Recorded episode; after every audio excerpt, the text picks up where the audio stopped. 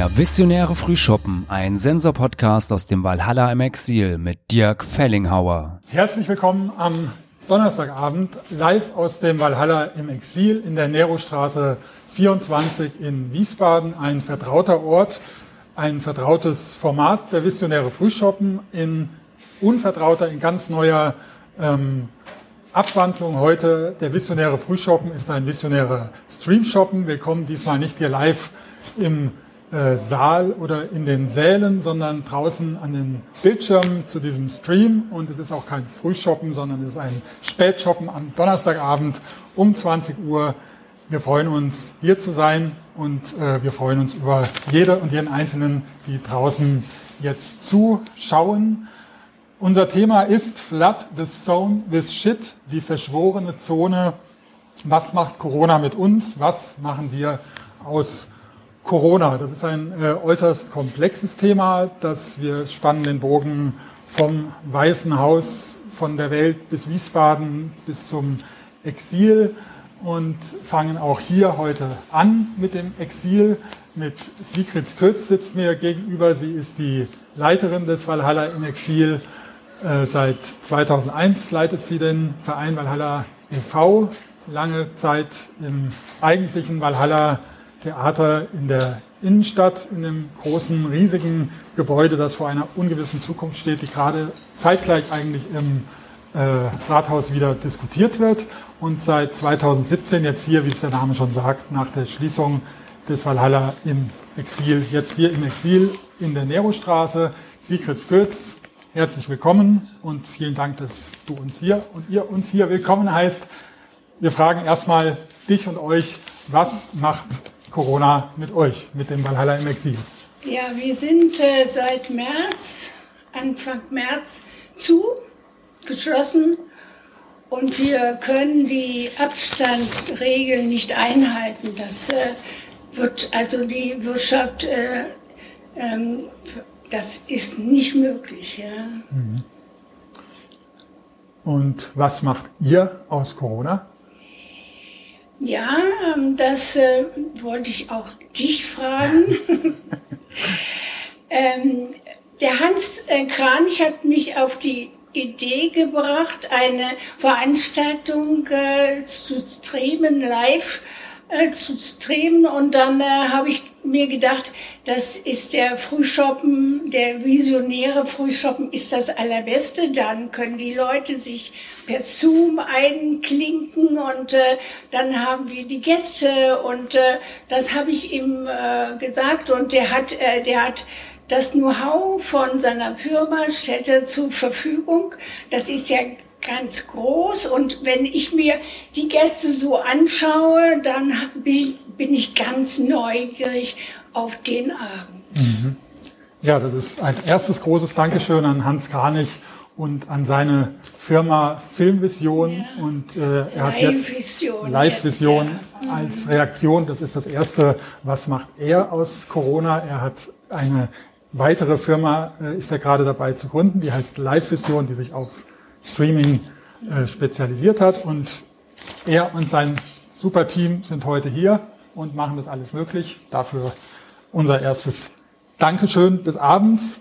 Und äh, das Thema hatte ich eben schon kurz angesprochen. Flood the Zone with Shit.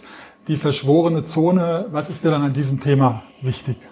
Das finde ich äh, enorm, äh, dass äh, die äh, Öffentlichkeits Strategie von Trump ist ja, Unrat über die Leute zu schütten und er schreckt auch nicht vor Verschwörungen zusammen und und äh, das äh, ähm, und äh, das finde ich sehr wichtig, dass man das benennt, dass man ähm, äh, das öffentlich macht.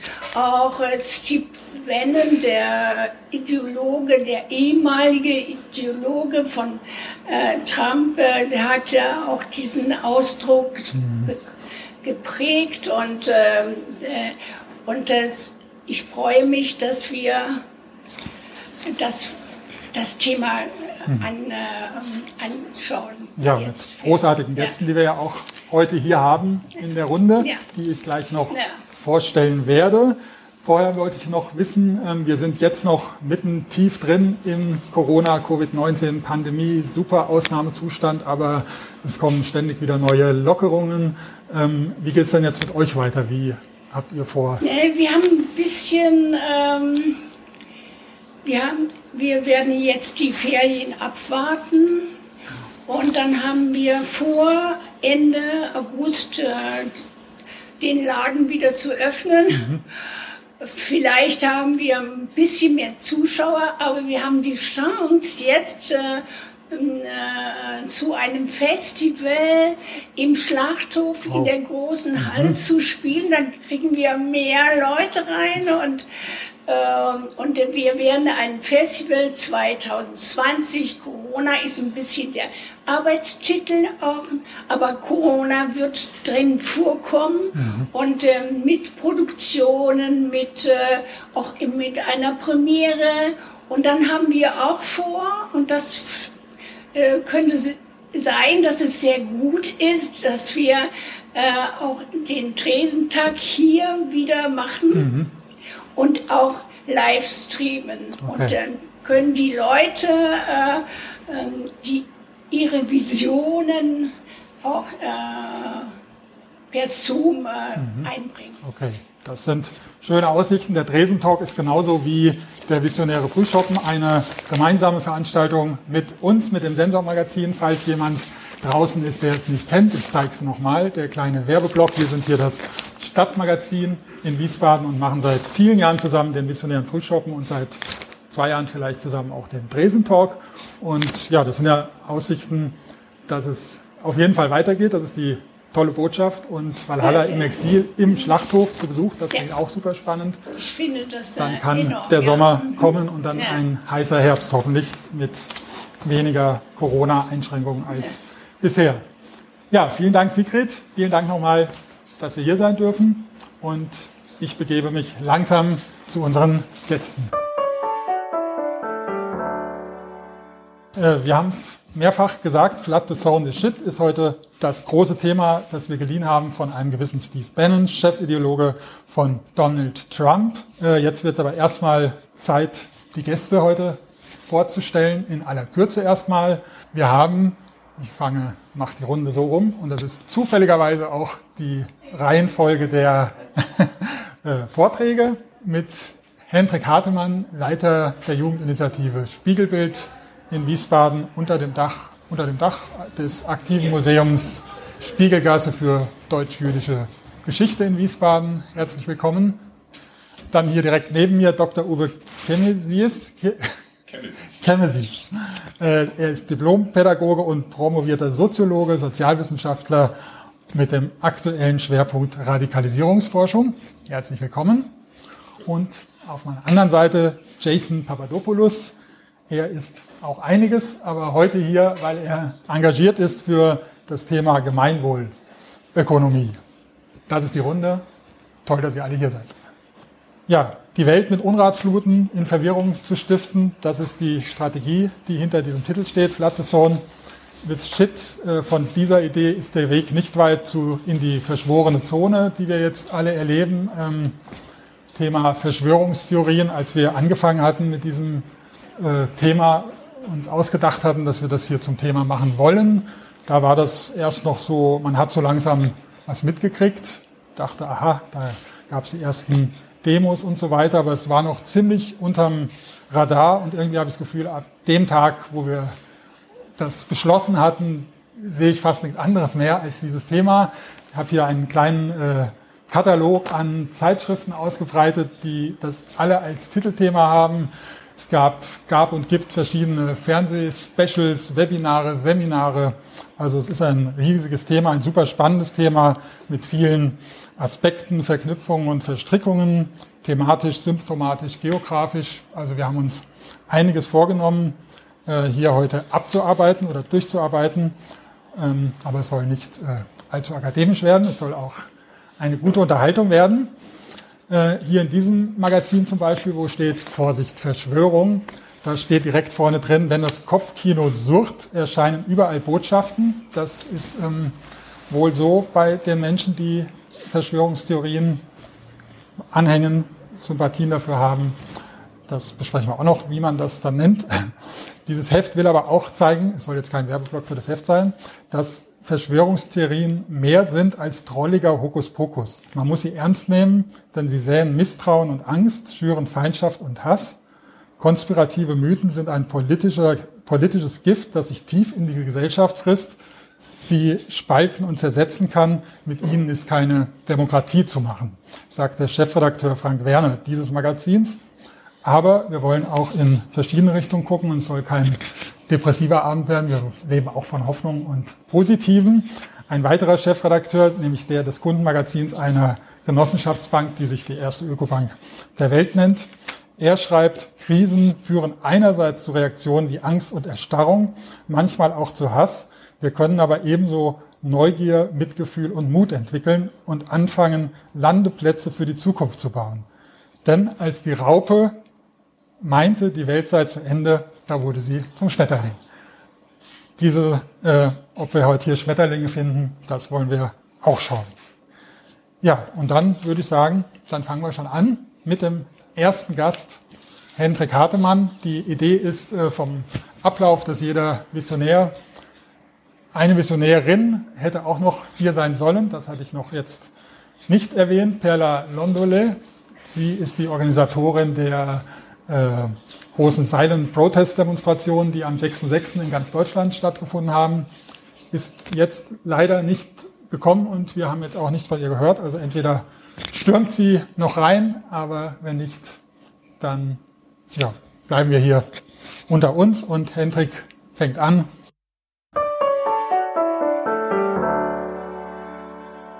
Schönen Tag, Hendrik Hartmann, mein Name von Spiegelbild.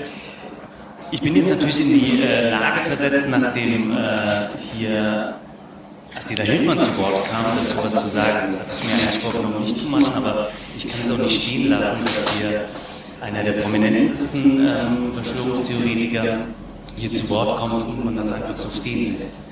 Das ist schon vielleicht der erste Hinweis darauf, was mein Job ist. Ich mache Bildungsarbeit und einer dieser ähm, Aufgaben der Bildungsarbeit ist es, diese Verschwörungsmythen zu dekonstruieren und darauf hinzuweisen, wie der Dirk das in der Vorrede schon gemacht hat, wie gefährlich es ist und was daran so schwierig ist. Ähm, in dem gerade gehörten Beispiel ähm, wird von Hochverrat gesprochen. Es geht darum, dass sich Menschen miteinander verschworen haben und äh, dieser besagte Mann die Wahrheit weiß und seine Anhänger natürlich auch. Das ist genau die Funktion. Das heißt, ich erhöhe mich, ich weiß die Wahrheit darüber, was ähm, hinter dieser Verschwörung steckt und decke sie auf. Dahinter steckt ein ganz großes Misstrauen in das demokratische System und je mehr davon Verbreitung findet, wie heute Abend hier leider auch, umso gefährlicher wird es natürlich, weil damit immer mehr die Verschwörungsmythen verbreitet werden und damit die Demokratie überhöht wird. Ähm, ob das jetzt so ein prominenter Mensch ist oder eben nicht prominente, ähm, spielt dabei nicht so die große Rolle, außer dass natürlich die prominenten Menschen eine große, größere Verbreitung haben. Aber auch vor der, der aktuellen Krise gab es natürlich eine große Verbreitung von Verschwörungsmythen, Theorien und Fantasien. Und dazu würde ich gerne kurz was sagen. In Zeiten des Homeoffice in den letzten Wochen sind krasse Sachen passiert. Der Dirk hat das eben schon äh, gesagt, also am Anfang gab es einzelne Demos und man dachte, es geht um äh, Freiheitsrechte und es hat sich sehr schnell herausgestellt, dass ähm, eben nicht nur die Grundrechte beschworen werden, sondern sie auch missbraucht werden, um einfach die eigenen Ideologien zu verbreiten. Und ähm, wir von Spiegelbild haben schnell gemerkt, dass es äh, wichtig ist, ähm, den Menschen Unterstützung anzubieten, die herausgefordert sind, mit Menschen zu arbeiten, in der Pädagogik, in der Schule ähm, oder irgendwo anders, wo man eben mit Menschen arbeitet. Das ist während der Kontaktsperre schon schwierig genug, aber wenn es dann darum geht, dass die Menschen vereinzelt sind und eben äh, bestimmte, bestimmten Einflüssen ausgesetzt und vielleicht auch dann in der WhatsApp-Gruppe auf der Arbeitsstelle oder beim ersten Schulbesuch irgendwelche von diesen Theorien oder Sätzen, die wir gerade gehört haben, gesagt werden, dann verunsichert das natürlich die Menschen erstmal, die mit diesen Menschen arbeiten und ähm, fordert sie heraus. Was wir machen, Spiegelbild bietet ähm, Beratung an und Bildung. Das heißt, wir haben ähm, sofort sehr intensiv ein Webinar aufgesetzt, das ähm, diese Verschwörungsmythen dekonstruiert, das deutlich macht, was dahinter steckt, welche Funktion sie für die Einzelnen erfüllen, aber auch welche Gefahr sie für die gesamte Gesellschaft ausdrücken. Gleichzeitig bieten wir Beratung an, so dass die Leute auch nicht allein gelassen werden, wenn sie in solchen Ohnmachtssituationen sind. Also das ist unsere Aufgabe, das machen wir unter spiegelbild.de kann man da nochmal schauen, wann die nächsten Termine sind. Und das ist das, ähm, was ich glaube, was wichtig ist im Moment, ähm, deutlich zu machen, dass wir ähm, nicht ohnmächtig vor diesen ähm, merkwürdigen Menschen stehen und ähm, äh, uns auch noch mit deren kruden Ideen auseinandersetzen müssen, sondern dass wir uns solidarisieren mit denen, die dagegen vorgehen, die mit Menschen arbeiten und äh, sie unterstützen, damit eben die Verbreitung aufhört und nicht weitergeht. Was mir wichtig ist, äh, das habe ich aufgeschrieben, deswegen schaue ich mir ähm, das gerade nochmal an ist der Umgang mit den Menschen, die diese Verschwörungstheorien äußern. Man kann das pathologisieren und die als weltfremde Spinner abtun und so, aber die Gefahr sollte gesehen werden und vielleicht auch die eigene Verantwortung, die man hat. Wenn beispielsweise ein Finanzkartell, eine Krake oder wie eben im genannten Beispiel äh, die Familie Rothschild benannt wird oder geheimnisvolle Macht als Profiteur der aktuellen äh, Sicherheitsmaßnahmen fantasiert werden, dann steht der Antisemitismus um die Ecke. Es bedroht Jüdinnen und Juden in der ganzen Welt, wenn antisemitische Bilder in der Öffentlichkeit wiederholt werden. Das kann Angst machen und schüchtert ein. Diese Angst ist berechtigt, wie die beiden schlimmsten Attentate der letzten Zeit in Deutschland in Halle und in Hanau gezeigt haben. Die beiden Täter waren offensichtlich Anhänger von Verschwörungstheorien und haben mit diesen Mythen ihre Taten begründet. Viele der rassistischen und antisemitischen äh, Bilder und Konstruktionen, die auf manchen Demos und im Internet verbreitet werden, sind anschlussfähig an den strukturellen Rassismus und strukturellen Antisemitismus, der sozusagen ein Teil der Hintergrundmusik unserer Gesellschaft bildet. Deswegen gibt es mir Hoffnung, dass ähm, viele Menschen, junge Menschen, aber auch ältere, auf die Straße gehen und genau auf diesen strukturellen Rassismus, strukturellen Antisemitismus hinweisen. Leider ist Perla heute Abend nicht da. Das hätte mich sehr gefreut zu hören, wie ähm, sie es geschafft hat, so viele Menschen auf die Straße zu bringen. Und auf jeden Fall erstmal Big Respect und ähm, große Solidarität mit äh, diesen Menschen, die das ähm, aktuell tun. Zum Abschluss meine Vision. Das ist ja der visionäre Frühshoppen. Ich habe gehört, äh, ich soll nicht nur Fachvorträge halten, die natürlich auch nicht so fachlich sind, ähm, sondern eine Vision äh, sagen. Deswegen kommt jetzt meine Vision zum Abschluss. Ich heiße Hendrik Hartemann, bin 46 Jahre alt, weitgehend gesund, lebe im fünften Stock eines schönen Hauses in der Wiesbadener Innenstadt, habe einen festen, unbefristeten Job, eine Krankenversicherung und einen Vertrag der privaten Altersvorsorge. Ich bin weiß, unreligiös und wahrscheinlich als cis-männlich zu bezeichnen. Ich lebe mit einer wunderbaren Partnerin in einer heterosexuellen Beziehung und habe guten, regelmäßigen Kontakt zu meiner Familie. Deren Migrationserfahrungen sind schon lange her. In meinem Job als Leiter von Spiegelbild, politische Bildung aus Wiesbaden, versuche ich mit meinen Kolleginnen Bildungsangebote gegen Rassismus und Antisemitismus zu machen, die Köpfen und Herzen in Bewegung bringen.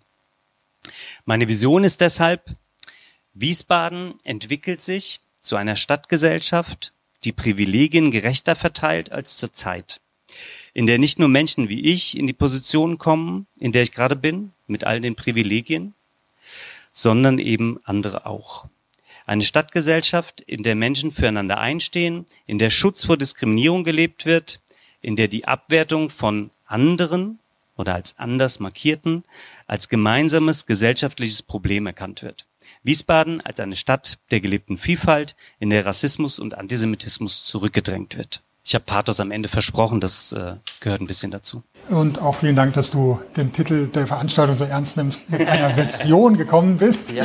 Was würdest du dann sagen, wie nah ist dann Wiesbaden dran schon an der Vision oder wie weit weg, umgekehrt an, gefragt? An, an deiner Vision, die du gerade formuliert hast. Vision, naja, es ist natürlich ähm, äh, divers. Das heißt, es gibt viele, die sich einsetzen. Hier gab es auch die äh, Demo, die Perla organisiert hat, wo viele Menschen ähm, äh, die Silent Demo, ne, von der wir gerade reden, wo viele Menschen ähm, dabei waren und ihre Solidarität mit Betroffenen von Rassismus gezeigt haben.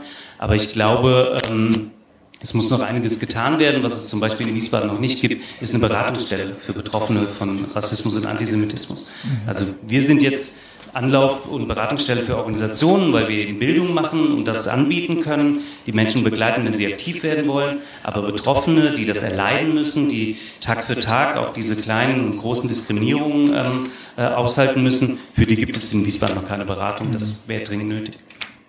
Gibt es da Städte, wo du sagen würdest, schaut mal da, könnt ihr ja, Ideen kriegen, wie man das gut machen kann? Naja, es gibt auf Landesebene Antidiskriminierungsstellen und es gibt auch in Hessen, ich glaube, mittlerweile fünf Diskrimi Antidiskriminierungsberatungsstellen, ähm, in Frankfurt und Kassel zum Beispiel für äh, Betroffene von rechter, rassistischer und antisemitischer Gewalt. Es macht aber Sinn, das einfach lokal zu verankern. Ne? Dass äh, Menschen, die, was weiß ich, ins Stadtteilzentrum gehen oder die, ins Bürgerbüro, dass die ähm, auch wissen, äh, meine, meine Probleme werden ernst genommen. Wie in Wiesbaden gibt es Beratung für mich.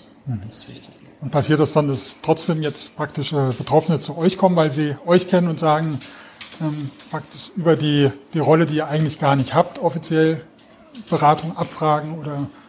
Ähm, wir erleben es natürlich in unseren Bildungsveranstaltungen und versuchen die Menschen dann auch zu begleiten, aber vor allem leiten wir sie dann weiter. Also es gibt dann überregionale Beratungsstellen, also in Hessen jetzt zum Beispiel auch äh, OFEC für Betroffene von antisemitischer, ähm, äh, antisemitischem Hass oder Gewalt.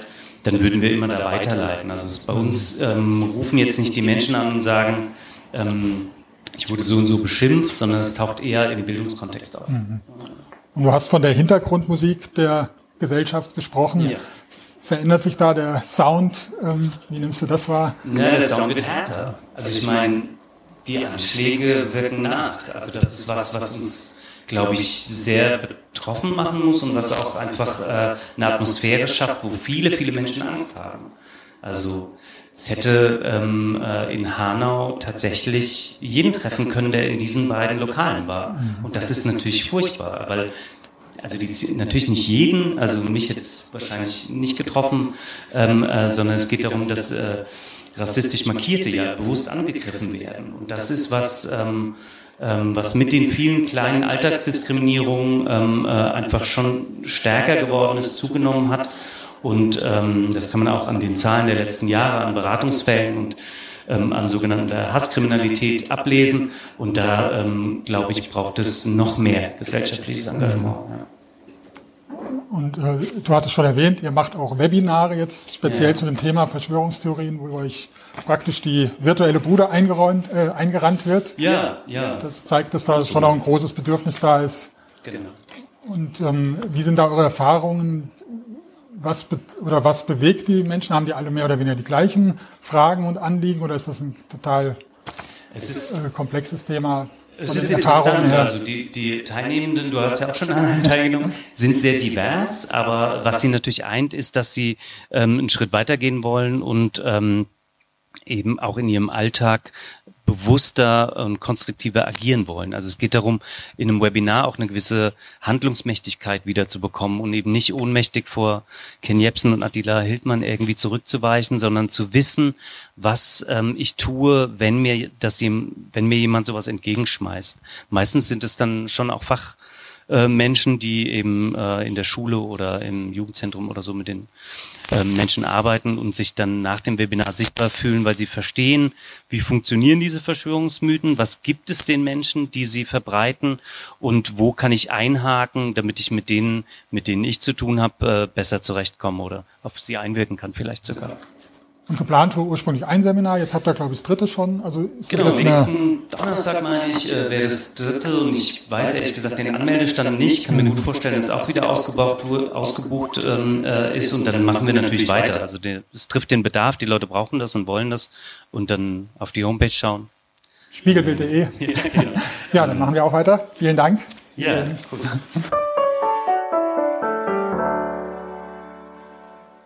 Roland Wanecek.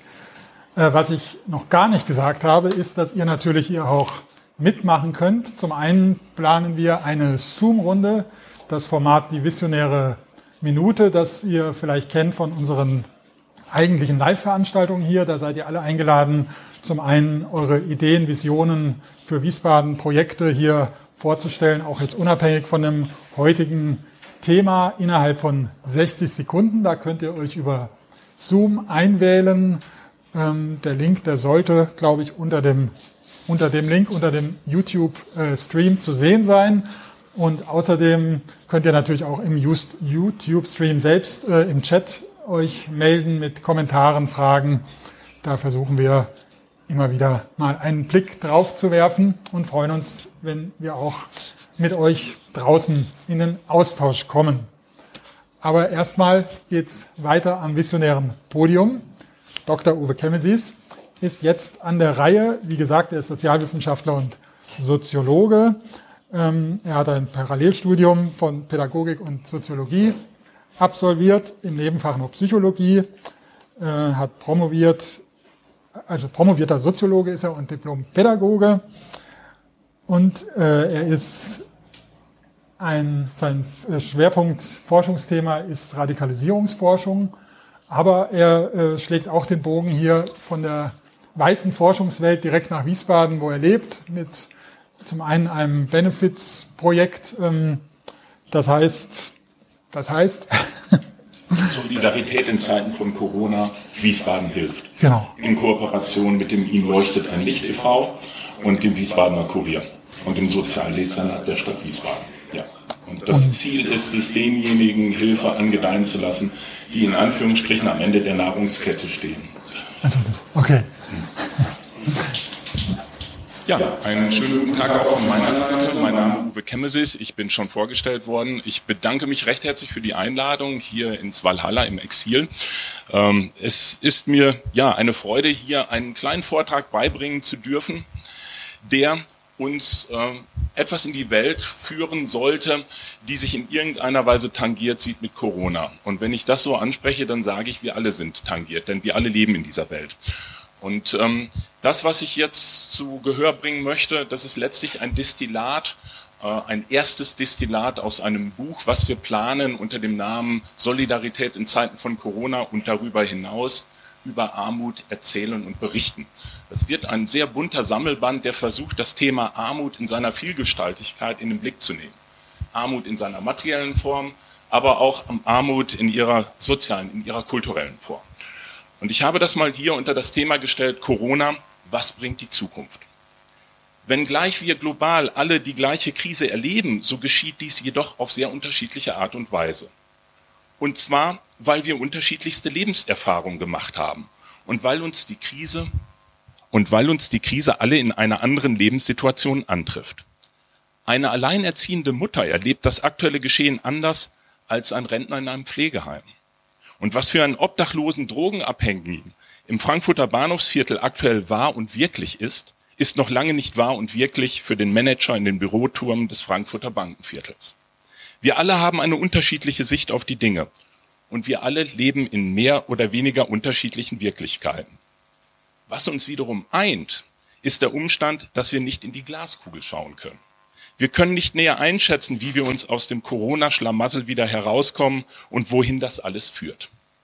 Derartige Ungewissheiten verunsichern. Und immer dann, wenn Zukunft ungewiss ist, wenn nicht näher absehbar ist, wohin das alles führt, ist ein großes Einfallstor für Verschwörungstheorien und radikal extreme, schwarz-weiß malende Sichtweisen gegeben. Das ist nachvollziehbar, weil der Mensch offenbar Komplexität scheut und gerne auf einfache Erklärungen zurückgreift. Wir haben es lieber übersichtlich und wollen gerne wissen, worauf wir uns einzustellen haben. Leider aber ist sowohl das private als auch gesellschaftliche Leben in der Regel hochkomplex. Im gängigen Alltag, in dem alles im Fluss ist, in dem alles gut läuft, stört uns die Komplexität in der Regel nicht weiter. Sie fällt erst im Krisenmodus auf. Dann, wenn wir überfordert sind, wenn wir sehen, dass unsere Alltagsroutinen, unsere Fähigkeiten und Ressourcen nicht ausreichen, um die Krise, um die Herausforderungen zu meistern. Und diese Situation gilt aktuell gesamtgesellschaftlich. Wir waren und wir sind weiterhin grenzwertig mit der Krisenbewältigung belastet. Wir erleben eine hochkomplexe Situation, die noch länger andauern wird. Wohin uns das führt? Keine Ahnung. Sicherlich gilt die platitüdenhaft anmutende Prognose, die wir in diesen Tagen immer wieder hören, dass unsere Gesellschaft nach Corona anders sein wird, sich grundsätzlich verändern wird. Natürlich ist das wahr. Derartige Zukunftsprognosen sind sehr unbestimmt, aber auch wenig aussagekräftig. Sie sind in der Regel so offen wie ein Horoskop formuliert, sodass sie unweigerlich wahr werden. Denn natürlich verändert sich eine Gesellschaft in der Zukunft. Ob mit oder ohne Corona, das ist der Zukunft vollkommen gleichgültig. Zukunft, auch das ist eine Plattitüde, beginnt stets neu, in jeder Stunde, in jeder Minute, in jeder Sekunde. Unsere Gesellschaft hat sich auch vor Corona immer verändert und stets eine neue, eine andere Zukunft hervorgebracht. Und zwar je nachdem, wie wir in der jeweiligen Gegenwart gehandelt und agiert haben. Und da liegt meines Erachtens der Hase im Pfeffer. Da müssen wir ansetzen. Auch vor Corona gab es bereits viele Dinge, die im Argen lagen, die nach einer anderen, besseren Zukunft geschrien haben. Zwei von diesen Dingen möchte ich anführen, die meines Erachtens von besonderer Bedeutung für den gesellschaftlichen Frieden insgesamt sind. Armut und Diskriminierung. Armut erscheint unter den Bedingungen der Corona-Krise in seiner Vielgestaltigkeit und Bedrohlichkeit wie unter einem Brennglas vergrößert auf. Hieß es zu Beginn der Pandemie noch, das Virus behandle alle gleich, so haben wir sehr schnell erfahren müssen, dass dem leider nicht so ist. Auch dieses Lebensrisiko ist entscheidend davon abhängig, ob eine Person in Armut oder Reichtum lebt. Das Virus trifft in allen Ländern insbesondere die in Armut lebenden, wirtschaftlich abgehängten Menschen. Darüber hinaus hat das Virus wieder einmal, wie zuletzt die sogenannte Flüchtlingskrise im Jahr 2015, Ressentiments gegenüber Fremden und Diskriminierung verstärkt. Doch zurück zur Zukunft. Verlässliche Zukunftsprognosen, insbesondere in einer derart dynamischen Situation, sind aus meiner Sicht unmöglich. Und zwar nicht nur, weil es generell schwierig ist, sondern weil wir aktuell ein Geschehen durchlaufen, was quasi ohne historische Vorläufer ist. Wir können nicht auf wirklich vergleichbare Vorerfahrungen zurückgreifen, um daraus belastbare Prognosen ableiten zu können. Was also tun? Mir scheint hier ein Rückgriff auf Abraham Lincoln ganz hilfreich. Ihm wird folgendes Zitat zugeschrieben. Die beste Art und Weise, die Zukunft zu prognostizieren, ist es, sie zu erschaffen.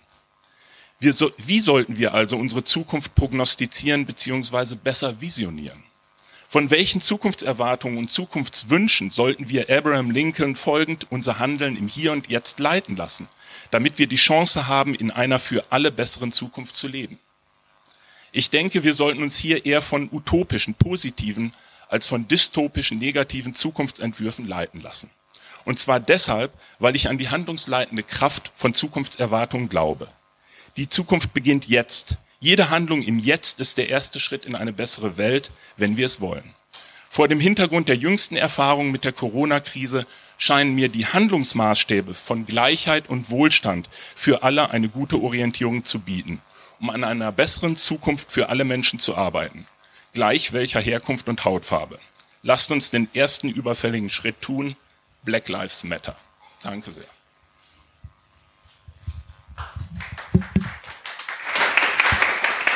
Vielen Dank, Uwe Kemesis. Gerne. Jetzt bin ich so überschüttet sozusagen mit tollen Ideen, dass der Einstieg erstmal schwerfällt. Vielleicht äh, suchen wir den über das Buchprojekt einfach nochmal. Ja. Also Sie haben gesagt, es ist ein, ein Vorgeschmack auf das Buchprojekt. Ja. Wie wird der Gesamtgeschmack ungefähr ja, der Ausblick, der ist noch etwas fluide bzw. vage. Wir haben wirklich zahlreiche Autorinnen und Autoren, teilweise sehr namhafte Autorinnen und Autoren gewinnen können für das Buchprojekt. Ich denke, als Wiesbadener kennen wir alle unsere Mitbewohnerin, Frau Heidemarie Wiczorek-Zeul, ehemalige Bundesministerin, die einen Beitrag zuliefern wird. Wir haben mit im Boot äh, Christoph Butterwegge, ich denke, einer der führendsten Armutsforscher in Deutschland, ähm, das sind zwei Schwergewichte. Daneben haben wir noch äh, ebenfalls ein Schwergewicht Stefan Hebel, ein sozialkritischer Journalist der FR, der einige Bestseller, äh, Monographien zur äh, Kanzlerschaft von Frau Merkel geschrieben hat. Und es wird bunt. Wir mhm. haben auch Vertreterinnen und Vertreter aus dem Bereich des Kulturellen und auch Betroffene, die zu Wort kommen. Mhm. Das heißt, es ist ein Projekt aus Wiesbaden, aber ein bundesweit angelegtes Projekt? In der Tat. Es, es hat, ja, klar, es hat seine Wurzel, seine Geburt in Wiesbaden genommen. Und zwar eigentlich in meinem Bett, in dem ich am 4. April, das erinnere ich noch sehr gut, in frühen Morgenstunden wach geworden bin. Und ich wusste, da müssen wir was tun. Mhm. Und ich denke, das, was Corona wie kaum eine andere Herausforderung in den letzten Jahren uns deutlich macht, ist, dass das Zentrale, der zentrale Ankerpunkt in dieser Krise Armut ist. Mhm. Und wenn wir das nicht bewältigen, das hat es vor Corona gegeben, das scheint unter den Bedingungen von Corona, Corona besonders auf und das wird es auch nach Corona geben, aber ich hoffe in milderer Form, mhm. dass wir aus dem lernen, was wir jetzt alle erfahren. Und was macht Ihnen da Hoffnung im Moment aus jetziger Sicht? Also man hat ja ein bisschen das Gefühl, es gab diese Phase, wo alle gesagt haben, jetzt wird alles mhm. besser, wir rücken zusammen, es entstehen genau. neue Werte, Gedanken und jetzt ist es ja doch schon wieder rapide abgeflacht, wenn man Möglicherweise, das ist durchaus eine berechtigte Wahrnehmung, wenn man die mediale Berichterstattung Revue passieren lässt. Aber ich denke, klar, am Anfang gab es sowas wie eine solidarische Euphorie. Wir helfen uns alle. Und von dem ist etwas weggebrochen, vielleicht auch durch eine Ernüchterung, weil die Krise sich vielleicht insgesamt doch, und vielleicht, das war zu erwarten, lange hinzieht. Sie mhm. fordert und, und wird uns lange fordern. Ähm, genau. Aber wir werden in jedem Fall, ich denke, wir durchlaufen alle jetzt aktuell eine sehr steile Lernkurve und werden daraus lernen. Ähm, und äh, mein Optimismus speist sich äh, aus der Erfahrung, dass Zukunft sich immer auch an unseren Orientierungen entlang spinnt. Und wir sollten eine Zukunft visionieren, die besser ist als äh, aus der Gegenwart, aus der wir aktuell kommen und aus der wir heraus versuchen, Corona oder die Krise zu bewältigen. Mhm. Denn sie macht deutlich, welche Widersprüche wir schon vorher als Ballast sozusagen in unserer Gesellschaft mitgeführt haben. Mhm. Und dazu, dass wir besser rauskommen und in eine bessere Zukunft gehen, wollen Sie dann aber auch hier konkret in Wiesbaden beitragen mit der Benefits-Aktion. Genau. Wie ist die angelegt? Die Benefits-Aktion war auch eine spontane Idee. Ähm, ich hatte eigentlich versucht, äh, eher sozusagen auch auf nationaler Ebene Mitstreiterinnen und Mitstreiter zu gewinnen, im öffentlich-rechtlichen Rundfunk und, und, und.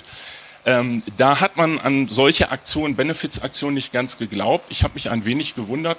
Man hatte damals, das war eine Reaktion auch der öffentlich-rechtlichen, geglaubt, dass diese Krise möglicherweise nicht so lange trägt. Aber ich, wenn ich bedenke, dass wir jetzt schon seit über zwei Monaten, nahezu drei Monaten ARD-Extrasendungen jeden Abend äh, beobachten und ähm, ja, beobachten dürfen, dann trägt diese Krise uns offenbar sehr, sehr lange schon und sie wird uns auch noch weiter beschäftigen müssen.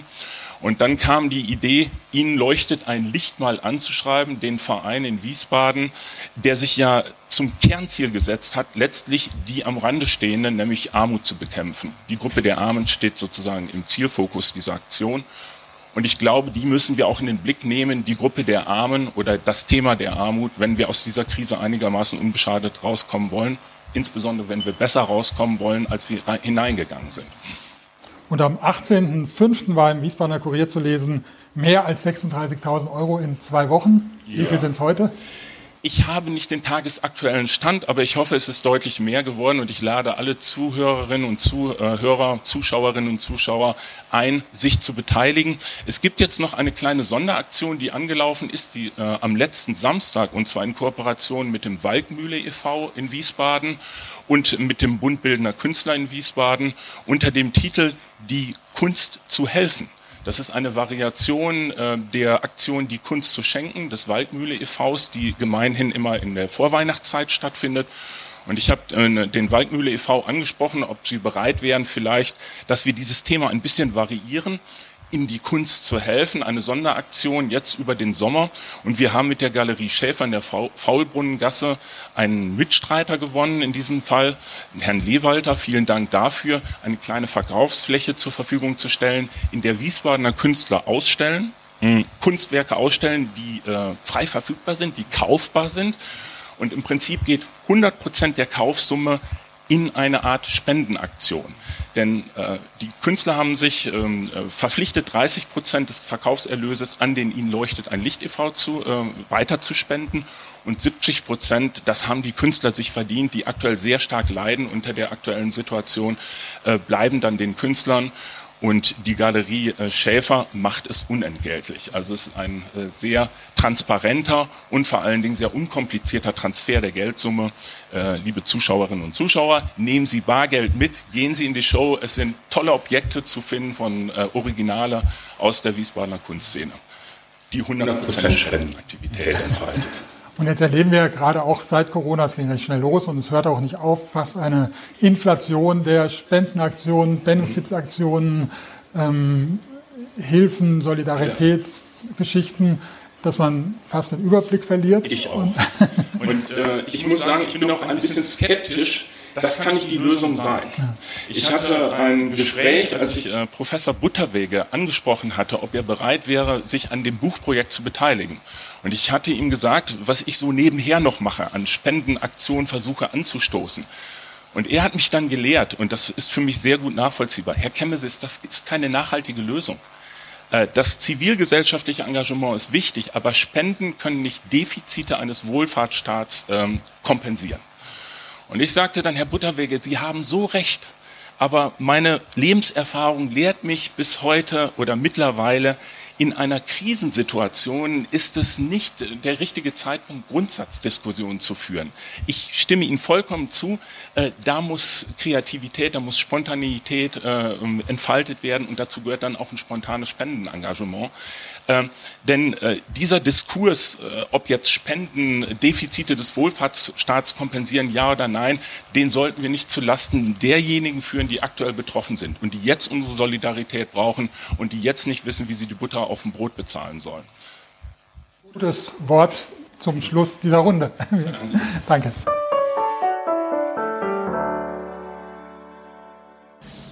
Ja, jetzt sind wir sehr gespannt. Wir schauen auf den Bildschirm, ob sich jemand von euch reinzoomt, schon reingezoomt hat.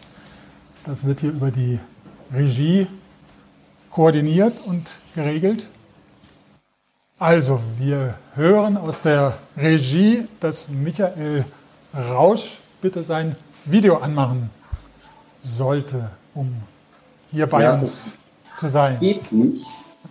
Aber ich würde gerne meine Vision für unsere tolle Straße loswerden. Sehr gerne. Und zwar, ich sitze gerade zwei Häuser weiter von euch, bin Bewohner der Nero-Straße, habe hier einen Friseurladen direkt gegenüber vom Valhalla im Exil und habe mir gedacht, in diesen Zeiten, die wir jetzt haben, müssen wir unbedingt positive Dinge loswerden. Wir müssen positiv fluten, mit positiven Dingen arbeiten. Und äh, ich habe ähm, angefangen in der Schließzeit unseres Salons den ganzen Vorplatz neu zu dekorieren, Bänke aufzustellen für alle, die in der Straße sind und für unsere Kunden, damit sie viel frische Luft kriegen und auch mal ihre Masken loswerden können.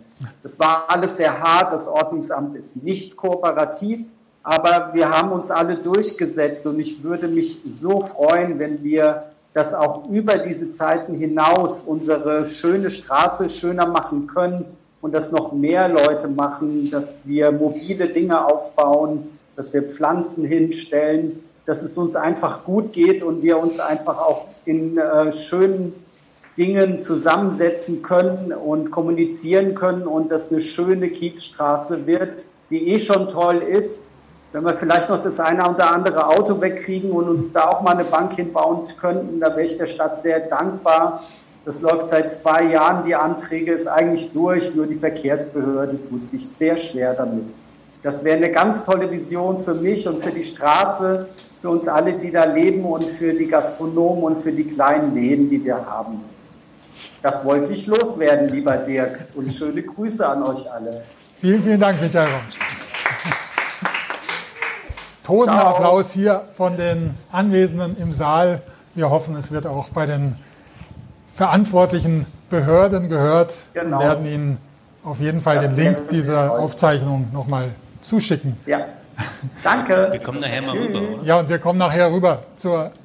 Jetzt ist er weg. Und da genau. kommt. Da trinken wir noch ein Bier. Ja, genau. Gut, vielen Dank. Ja, und gerne. Hier wartet Gregor Sommer mit Bild. Gregor Sommer, willkommen im Valhalla im Exil. Ja, hier als äh, Mittelhesse bin ich froh, dass ich meiner alten Heimat Wiesbaden mal wieder zugeschaltet bin und dem ähm, visionären Stream-Shoppen. Äh, danke, dass ihr dieses ähm, wichtige Thema aufgreift. Es ist äh, genug Unsinn da in den letzten Monaten äh, in die Welt gesetzt worden. Ich finde es toll, dass ihr das versucht, wieder gerade zu rücken. Ähm, ja, ich bin gespannt, wer als Gast noch so alles gleich kommen wird. Herzlichen Dank und macht so weiter. Vielen, vielen Dank. Nach Mittelhessen. Und einen schönen Abend.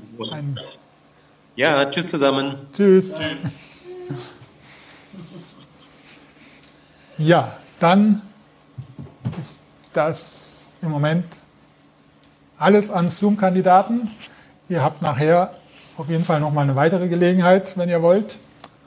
Und könnt auch weiterhin uns Chat-Kommentare schicken. Die ersten haben wir schon gesehen und werden wir dann in der gemeinsamen Runde zusammen äh, aufgreifen. Aber jetzt hören wir uns noch eine Vision an von Jason Papadopoulos. Er ist Consultant, Coach, Trainer, Interims Manager. Und warum er heute hier ist, ist, dass er engagiert ist für genau das Thema, was wir vorhin angesprochen haben, möglicherweise die Schmetterlinge, die entstehen, wenn die für die ähm, Raupe das Leben zu Ende ist, neue Ideen für eine Gemeinwohlökonomie. Vielleicht kennt ihr das Gesicht schon aus dem aktuellen Sensor. Da haben wir das 2x5 Interview mit Jason geführt und das war so spannend, dass wir dachten, den müssen wir nochmal live und in Farbe erleben hier beim Visionären Frühschoppen. Guten Abend von mir auch. Ähm, Jason Papadopoulos, wie gesagt, ich bin äh, Mitglied und äh, Mitgründer von der Gemeinwohlökonomie äh, Regionalgruppe hier in Mainz-Wiesbaden. Und ähm, ich wollte gleich nach die letzte zwei ähm, Runde schöne Brücke machen. Ähm, gerade die Diskussion über Spenden und äh, eventuelle ähm, Grundeinkommen und, und, solche Themen sind ähm, viel in Diskussion momentan.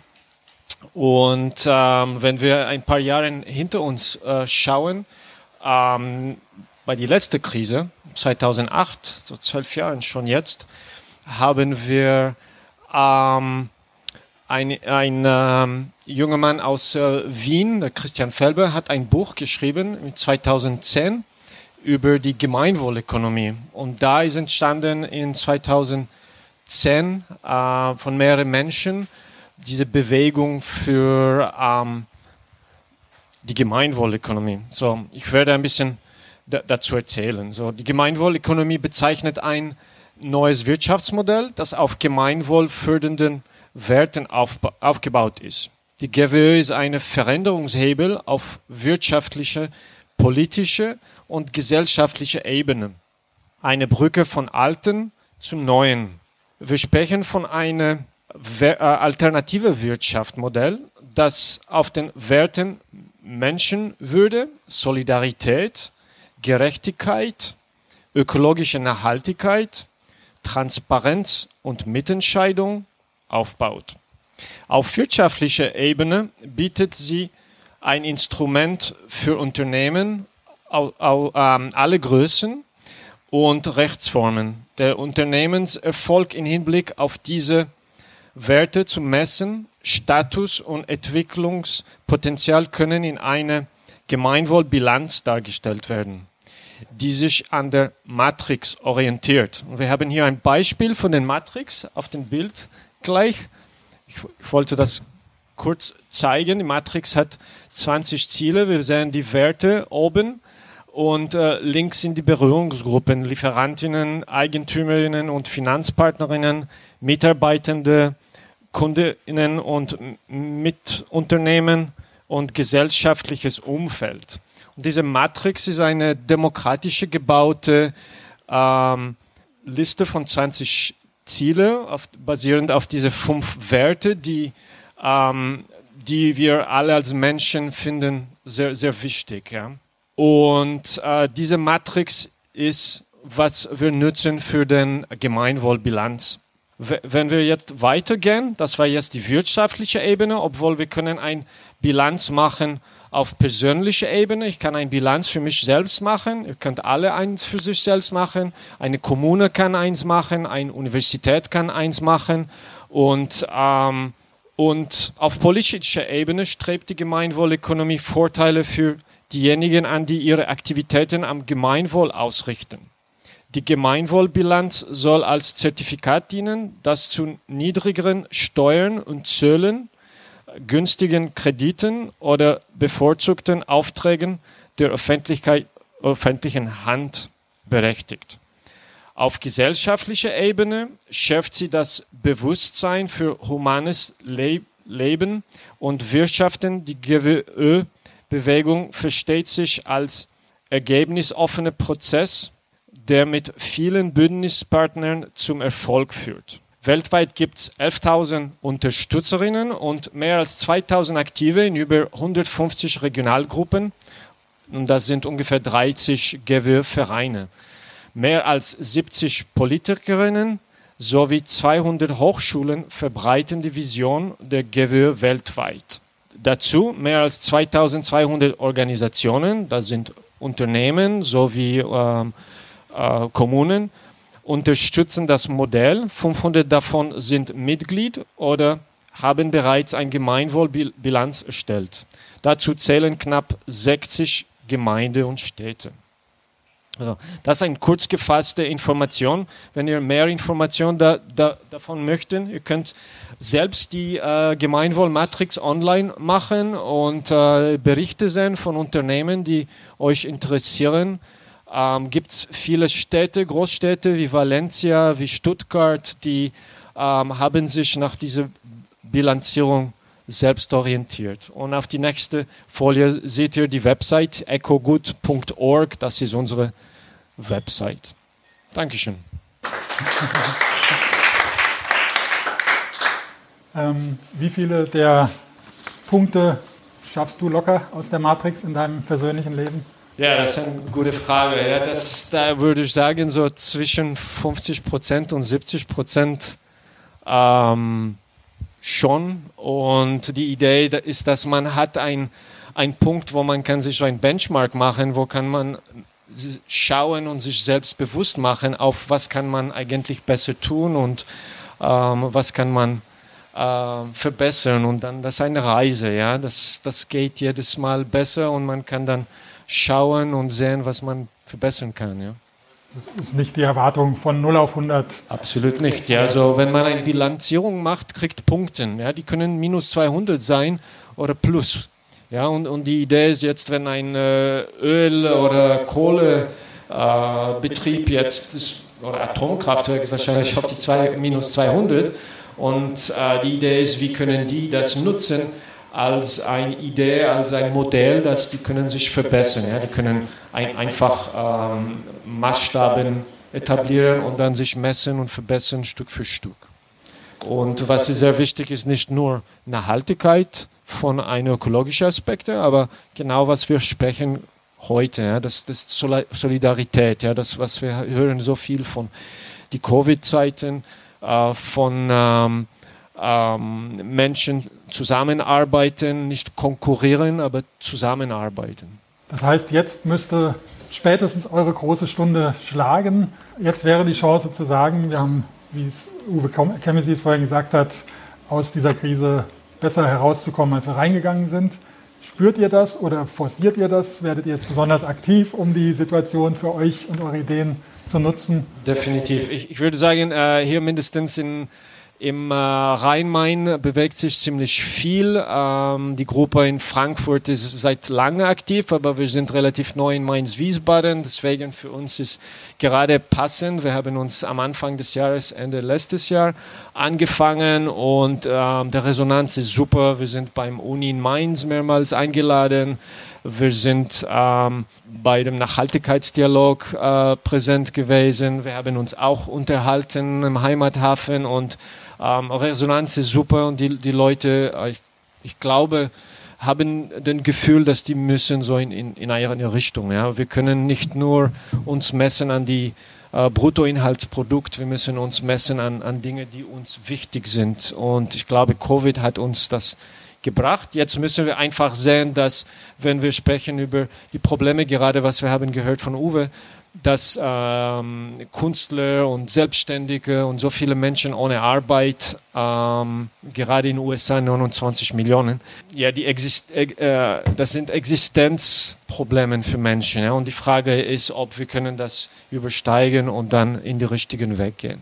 Eigentlich so frappierend einleuchtend, dass man denken würde, jeder sagt, ja klar, das ist es. So ist es dann aber doch nicht. Es gibt natürlich viele Vorbehalte, Kritik. Also wo stößt ihr an die Grenzen und Widersprüche oder Widerstände?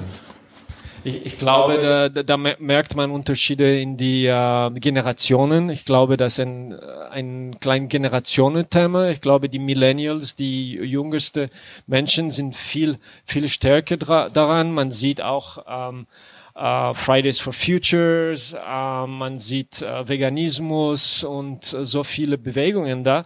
Und ich glaube, wenn jemand Angst davon hat, ist vielleicht die Leute äh, meine Generation oder noch älter oder die Babyboomers äh, Generation, wo die sind in andere Zeiten aufgewachsen und ähm, die haben andere Drücke gehabt, die haben einen ein, ein großen Krieg gehabt und, und so weiter. Aber ich glaube, im Prinzip, wenn jeder sieht das und hört das als Person, ich glaube, jede hat diese Verbindung. Jeder sagt, aha, ja, das, das stimmt, ja, warum haben wir nicht früher gedacht? Und leider sind wir durch ein System gekommen, äh, Uni selbst, ich habe äh, Ökonomie studiert und das war immer sehr fokussiert auf sehr enge Dinge, ja, so nur auf Kapitalismus. Und wir haben gedacht, das ist eine pluralistische Ökonomie, das wir haben gelernt, aber eigentlich nein. Definitiv, ja, ich war selbst erstaunt. Letztes ähm, November sind wir im Mainz im Uni gewesen. Da war eine äh, große Veranstaltung mit unterschiedlichen Gruppen vom äh, Mainz und Wiesbaden. Und ein davon war eine internationale Bewegung auf die plurale Ökonomie. Äh, und das haben die äh, Uni-Studenten gegründet, da in Mainz. Das schon in mehr als 100 Unis schon. Und die Idee ist, dass man erlaubt und bringt in die Unis ähm, die Kapazität, Wissen über andere Modelle zu sehen. Man muss nicht sagen, ein Modell ist besser als der andere. Man muss einfach die Möglichkeit haben, das zu lernen in, in die Schulen und die, in, und die Unis. Ja. Und ich, ich finde, finde super. super. Ja, das für mich war was Neues und äh, seit dann schaue ich auch gerne da, was zu lernen. Und die Matrix, vielleicht können wir sie noch mal sehen hier. Äh, da steht Stand 2017, heißt es, sie verändert sich auch? Absolut, oder? das war Version 5. Wie gesagt, ähm, da, das ist, genau, das war Version 5. Davor war Version 4,1. Und der Matrix, wie gesagt, das ist ein demokratischer Prozess. Wir haben einen Akteurenskreis ähm, oder in Englisch ein Hub auf einer internationalen Ebene. Und da sind Menschen, die Interesse darin haben. Da sind auch Unternehmen, wie zum Beispiel die äh, Inhaberin von VD, diese äh, Sportfirma. Äh, da sind Banken dabei, äh, Versicherungen, so Firmen, Kommunen, Unis, Forscher dabei. Und da sind einfach Menschen wie ich und du und ähm, und äh, Mitglieder, ja. Und die die schauen dir äh, sich das an und äh, mit Erfahrung, wir haben Berater, wir haben Auditoren, die machen diese Berichte, dann die äh, prüfen diese Berichte von unterschiedlichen Organisationen und dann kriegen die viel mehr mit. Ja, das ist eine wachsende Sache und wir ändern uns. Ja, wir sind äh, Teil von diesem großen Ökosystem auf diesem Planet und alles ändert sich, genau wie die Raupe und die Schmetterlinge. Wieder mit äh, der Pandemie heißt das, da wird einiges wieder auf den Kopf gestellt? Oder eigentlich, ähm, das, das, äh, ja, eigentlich, das war die große Diskussion intern, dass für uns die Antwort war schon da. Ja, und wir haben, wir gucken das ständig an. Aber wir, wir glauben schon, dass die Antwort war schon da drin. Und ich glaube, seit 2008 haben wir so viele Themen erlebt, wo wir haben so viele Banken unterstützt und so viele, ähm, die Automobilindustrie zum Beispiel unterstützt. Und jetzt sind wir so weit, dass wir denken mehr an diese ethische Sachen, an die Menschenwürde, an die Solidarität von Menschen mehr. Wir haben jetzt gesehen von dem Konjunkturpaket, dass Automobilindustrie jetzt für Dieselautos oder Gasautos sind nicht unterstützt, ja. Ähm, Menschen müssen mehr unterstützen und so weiter. Und, und, und, das steckt schon drin, ja. Aber selbstverständlich, da, da würden wir viel lernen in die nächsten paar Monaten und Jahren. Und da wird bestimmt ein Version 6 und irgendwann bald ein Version 10 wahrscheinlich. Bevor wir zurück in die Runde gehen, noch kurz die Frage, wie laufen die Treffen jetzt konkret hier in Mainz-Wiesbaden mhm. ab? So, wir haben uns auch auf äh, virtuelle Treffen äh, die letzten paar Monate getroffen, sehr aktiv und dann wir haben auch ein paar Arbeitsgruppen auch gegründet für Inhalt, äh, GWÖ-Inhalt und eins auf Öffentlichkeitsarbeit Zeit. Gerade wahrscheinlich ein auf politischer Ebene wird gegründet. Die haben sich jetzt alle virtuell getroffen. Und jetzt ab äh, dieses Monat, gerade Montag, haben wir uns in Mainz am Ufer getroffen. Äh, wir haben den Abstand gehabt. Das war sehr schön, wieder zusammen zu sein. Im frische Luft. Zum Glück haben wir gute Wetter und wir können das wahrscheinlich in die nächsten paar Monate machen. Wir wechseln zwischen Mainz und Wiesbaden. Ist uns wichtig, dass beide Städte zusammengebracht sind. Das ist Teil von der Gemeinwohlökonomie. Und wir möchten äh, uns jeden Monat am 15. des Monats treffen. Ja, wahrscheinlich nächstes Monat in Wiesbaden, eventuell auch am Mainufer. Und schauen wir. Alle Infos Genau, alle Infos sind auf äh, die Website ähm, und man kann sich registrieren und mitkommen.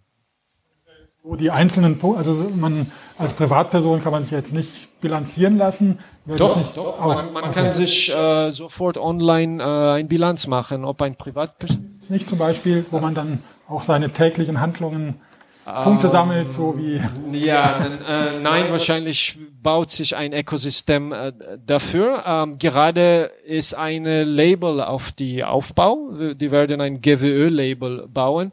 Ähm, ich habe jetzt die Broschüre nicht mitgenommen, aber das sieht ein bisschen aus wie ähm, was man sieht auf einem Kühlschrank, wenn man einen Kühlschrank sieht mit dieser Energieeffizienz A, B, C, D und so weiter. Und die Idee ist, dass man äh, wird dann Firmen, Personen und Kommunen und so weiter so bewerten. Ja. Gut, vielen Dank, Jason Papadopoulos. Und wir gehen zurück und versuchen dann auch noch eine neue Zoom-Runde. Also wer möchte, zoomt sich rein.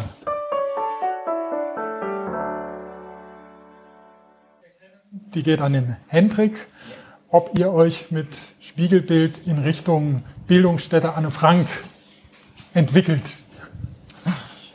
Ähm, also wir arbeiten schon äh, seitdem es Spiegelbild gibt partnerschaftlich zusammen und ähm, ich glaube nicht, dass man das jetzt unbedingt ähm, vergleichen muss. Ich glaube, dass beide Organisationen eine vergleichbare Entwicklung haben. Natürlich die Bildungsstätte mit einer anderen Größe, aber inhaltlich glaube ich schon, dass wir in dieselbe Richtung denken. Und es ist ja auch nicht von ungefähr, dass man uns jetzt mit der Bildungsstätte vergleicht, weil es einfach inhaltliche Erkenntnisse gibt äh, im Umgang mit Antisemitismus und Rassismus, die nun mal in Frankfurt genauso gelten wie in Wiesbaden und dementsprechend man eben auch bestimmte pädagogische Ansätze, die wir haben, ähm, äh, eben ähnlich bewerten kann, sage ich jetzt mal so. Mhm.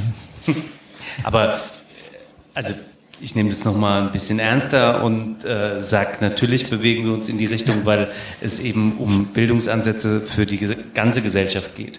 Das ist vielleicht das, was bei Spiegelbild in äh, den ersten Jahren ging es sehr um Jugendliche. Jetzt haben wir mehrere Formate der Erwachsenenbildung ähm, machen unser Netzwerkprojekt wie in Wiesbaden, wo wir stadtgesellschaftlich was erreichen wollen. Und insofern verstehen wir uns schon als Mitgestalterin der Stadtgesellschaft. Das würde ich mal so sagen. Und dann glaube ich auch äh, vielleicht erstmal an dich eine sehr grundsätzliche Frage, wenn ich das richtig zusammengereimt habe mit den Fragmenten, die ich erkennen kann. Einfach die Frage, wie zu unserem Thema heute der Verschwörungstheorien, Verschwörungsmythen, wie soll man umgehen mit jemandem, wenn man die Erfahrung macht, dass man damit konfrontiert wird? Ja, das ist natürlich eine, eine wichtige Frage, die viele Leute umtreibt. Und ich glaube, es gibt da einen wesentlichen Unterschied oder zwei unterschiedliche Herangehensweisen. So ähm, ist es ein Mensch, der mir wirklich wichtig ist, also in der Arbeit oder im privaten Kontext, dann ähm, fällt es natürlich nicht so leicht, den einfach außen vor zu lassen. Wenn es Menschen in der Öffentlichkeit sind, die mir unglaublich auf den Senkel gehen, die wirklich auch sehr sch schlimme Sachen sagen, dann kann ich die auch an mir vorbeiziehen lassen. Die muss ich nicht ernst nehmen. Die sind zwar gefährlich vielleicht, aber die äh, mit denen muss ich mich ja nicht beschäftigen. Ich bin auch nicht die Person, die in der Öffentlichkeit, in, wenn ich durch in Wiesbaden durch die Fußgängerzone laufen, jeden Mensch bekehren muss. Das ist nicht meine Aufgabe. Im Nahbereich ist das was anderes und da ist es natürlich sehr schwierig und da äh, könnte ich jetzt irgendwie Stunden drüber erzählen, aber ich glaube, ein wesentlicher Punkt ist, den Mensch selber nicht zu verlieren aber deutlich zu machen, dass man mit dem, was er sagt, nicht einverstanden ist. Und deutlich zu machen, er hat nicht die Wahrheit oder sie, sondern es geht ähm, äh, immer noch darum, dass wir in einer diskursiven Gesellschaft leben und eben gemeinsam nach dem besten Weg suchen und nicht ähm, die Person, die jetzt diesem Verschwörungsglauben anhängt, die Wahrheit spricht. Und das ist, glaube ich, schwierig, gerade im familiären Kontext, aber ähm, eben wichtig. Vorstellen oder kennst es auch, äh, mit Menschen weiterhin befreundet zu sein. Ja, klar. Also wir müssen ja nicht erst über die aktuellen oder äh, gängigen Verschwörungsmythen reden, wir können auch über rassistische Stereotype, antisemitische Bilder reden, die natürlich auch in meiner Familie verbreitet werden. Und da sage ich ganz deutlich, das geht nicht, das ist das und das, das wirkt so und so, ähm, aber ähm, trotzdem bist du noch verwandt mit mir. Geht dann aber eher, also ich habe in einem der vielen äh, Vorträge, Webinare, die ich in letzter Zeit äh, mich beteiligt habe oder die ich verfolgt habe, war einmal ein Statement sozusagen, wenn es passiert ist, dann ist es zu spät. Also dass es schwierig ist, jemanden zurückzuholen. Jetzt aus unserer Sicht ist das so die Erfahrung, dass, dass der ja, also es ist auch die Erfahrung aus unserer Bildungsarbeit, wenn es ähm, äh, Menschen mit festen ideologischen Einstellungen ähm, äh, gibt und die dir in einem Bildungskontext gegenüberstehen, dann ähm, kannst du den ja nicht einfach mit deinem Bildungsansatz äh, umdrehen, sondern da braucht es dann andere Interventionen. Und es geht vor allem, wenn wir über Verschwörungsmythen, aber auch über Rassismus und Antisemitismus ähm, reden, auch darum, Menschen zu schützen, dass eben die Verletzung nicht weiter wiederholt wird und ähm, der Hass weiter verbreitet wird und eben die, die nichts sagen und die, die vielleicht auch sich nicht trauen, was zu sagen, die zu ermutigen. Ne, damit, also wir haben vor der Veranstaltung über Counternarrative gesprochen, ähm, damit eben das, was da an Hass verbreitet wird, nicht als einziges stehen bleibt oder als dominantes stehen bleibt, sondern es gibt in der Gruppe, ob das eine virtuelle Gruppe ist oder eben auch hier bei uns im Raum, ähm, immer Menschen, die mit dem ähm, Hass, der verbreitet wird, nicht einverstanden sind. Und die gilt es stark zu machen. Ja, ich, ich würde da gerne noch hinzufügen. Es gibt äh, einige Forschung zur Frage, wie können wir Mythen äh, überwinden, wie können wir Verschwörungstheorien durchbrechen. Ähm, das ist nicht so einfach, aber vielleicht auch gar nicht so schwer. Ähm, Einfach schwer wird es dann, wenn wir versuchen, den Verschwörungstheorien mit zu komplexen Erklärungen etwas entgegenzusetzen. Ähm, dann schalten diejenigen, die den mythologischen, den verschwörungstheoretischen Überzeugungen anheimgefallen sind, ab, weil sie sagen, dann gehe ich doch lieber auf die einfache Erklärung zurück, die wird zumindest von vielen Mitstreiterinnen und Mitstreitern auf der Straße geteilt, dann bleibe ich lieber, bevor es so kompliziert ist. Was uns gelingen muss, ist letztlich auch einfache, idealerweise faktenbasierte ähm, äh, Informationen dem gegenüberzustellen.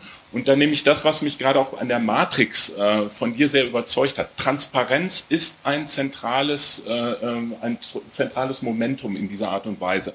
Dass klar ist, wo die Informationen herkommen, mit denen wir arbeiten, etc. etc.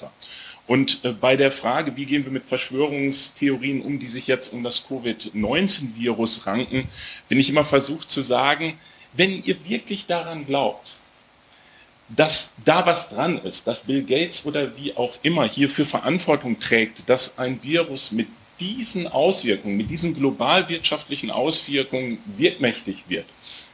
Was glaubt ihr, was die Nachrichtendienste dieser Welt tun würden, um dort Aufklärung herbeizuführen? Es wären alle Nachrichtendienste dieser Welt unterwegs, um dem auf die Spur zu kommen.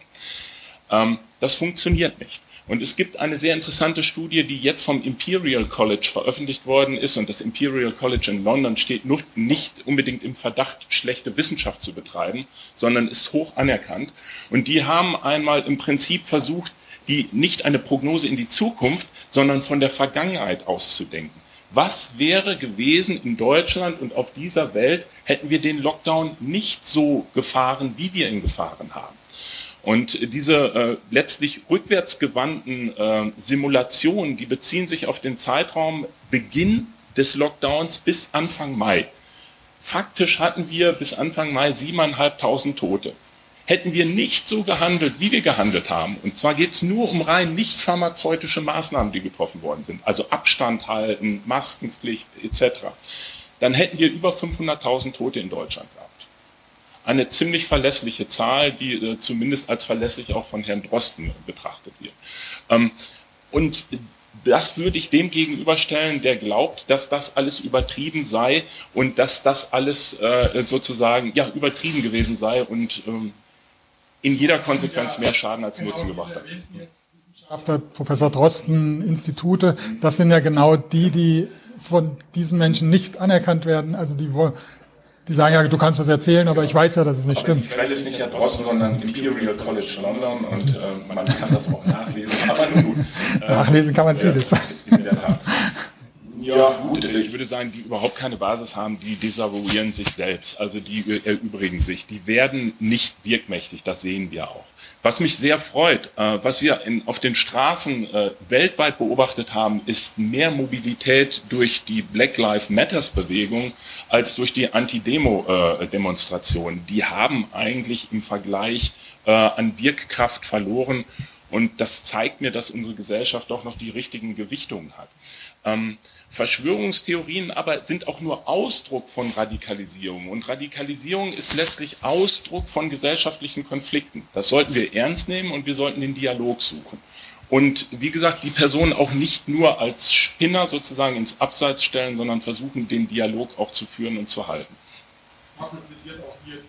Zeit in einem Beitrag die desinfizierte Gesellschaft. Da äh, schreiben Sie, man muss kein Prophet sein, um vorauszusagen, dass Verschwörungstheorien und überhaupt der irrationale Anteil dieser Gesellschaft weiter zunehmen werden, solange sich Politik und Öffentlichkeit zu wenig mit jenen Kräften und Logiken auseinandersetzen, die immer wieder in die Notstände führen. Wer Grund für die zur Regel gewordene Ausnahmesituation nicht versteht, wird sich eine Absicht dazu erfinden. Also ist da auch die Politik ein bisschen in Bringschuld doch nochmal auch auf die berechtigten Zweifel, Unsicherheiten einzugehen?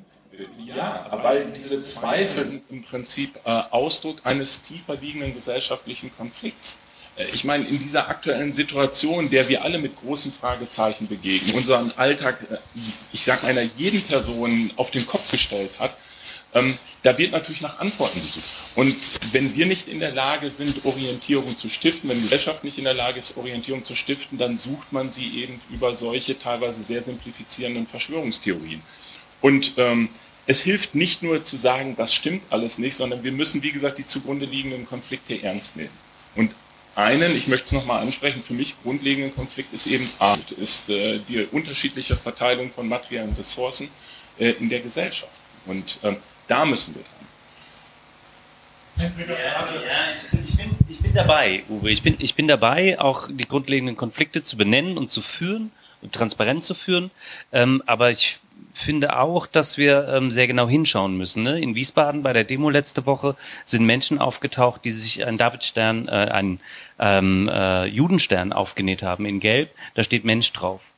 Und ähm, das wird produziert von äh, einer rechten Firma aus äh, Mecklenburg-Vorpommern, die die in der, in der ganzen Republik verschicken. Die kannst du bestellen, kannst dir das aufnähen und dann, und dann bist du ein Demonstrant. Und das ist natürlich krasser Antisemitismus, der auch so benannt werden muss. Das ist auch wieder ein gesellschaftliches Problem oder ein Konflikt, der zugrunde liegt, dass Antisemitismus häufig nicht benannt wird.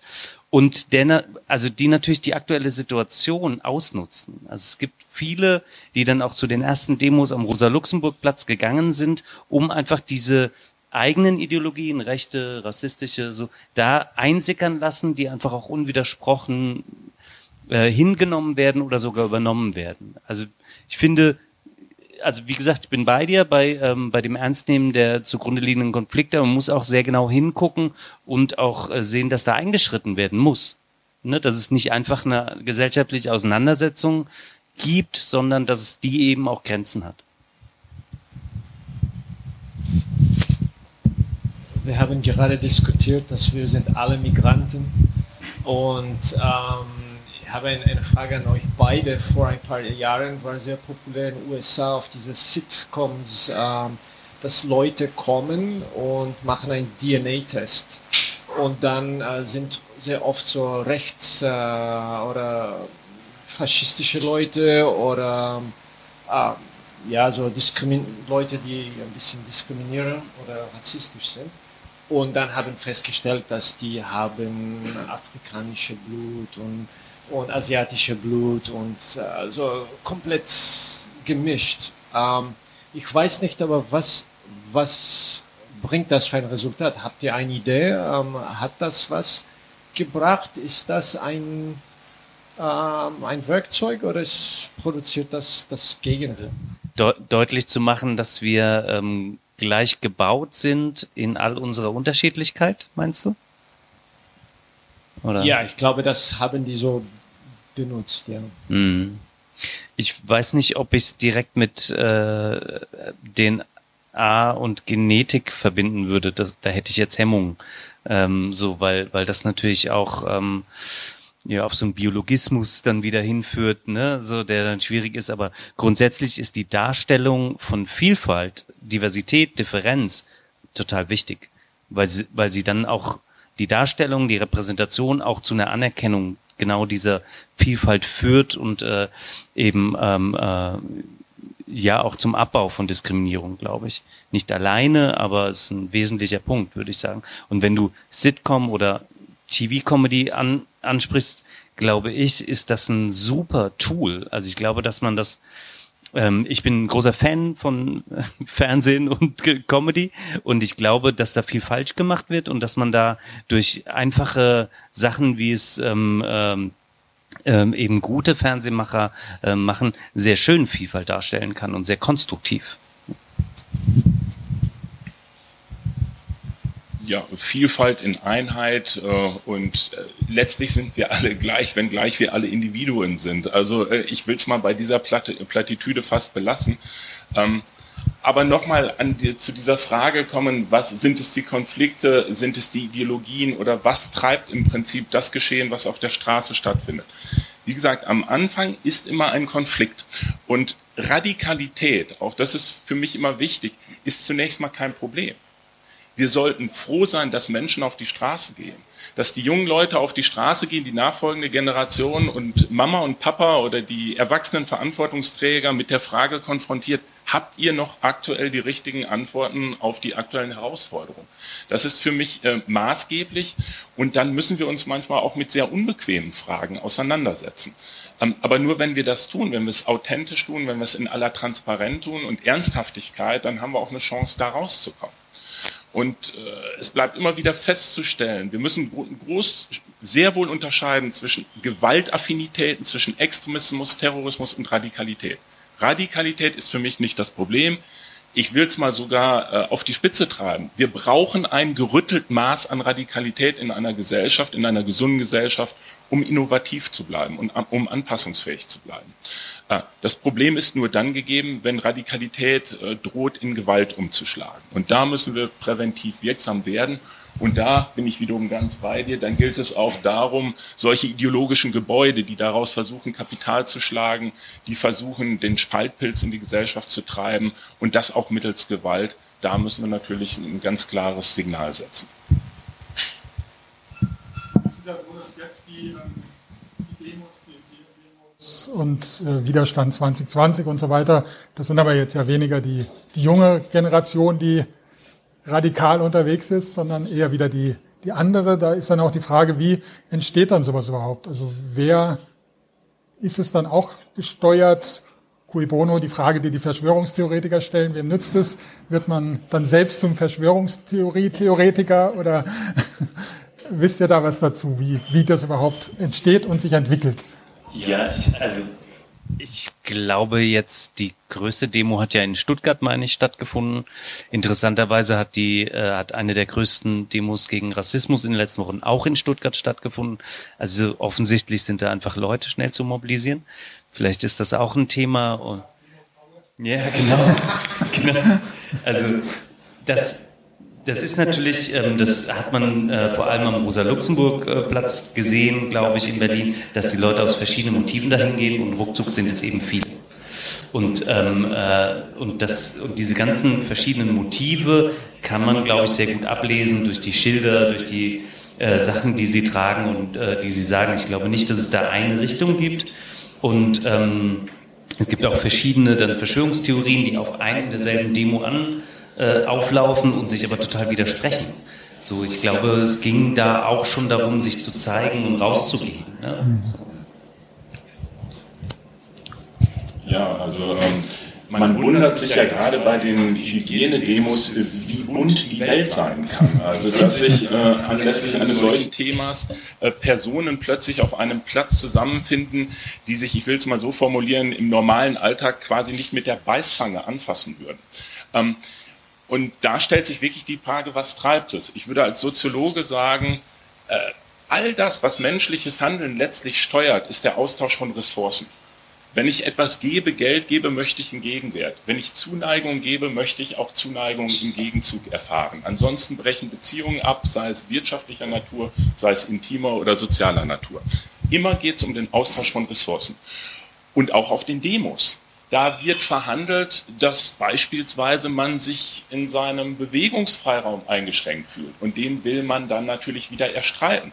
Es geht vielleicht auch sowas wie äh, Selbstmächtigkeit, sich als selbstmächtig zu erfahren, einmal im Mittelpunkt der Aufmerksamkeit zu stehen, äh, sich mit einem Thema platzieren zu können. All das, das ist alles gut und legitim, äh, nur für mich immer dann problematisch, wenn es droht, in Gewalt, in Ausgrenzung, in Missgunst etc. umzuschlagen. Ja, wir haben hier einen ähm, Gast, Pia Vogel, die gerade bekommen. Wollen wir gerne reinholen, wenn das geht.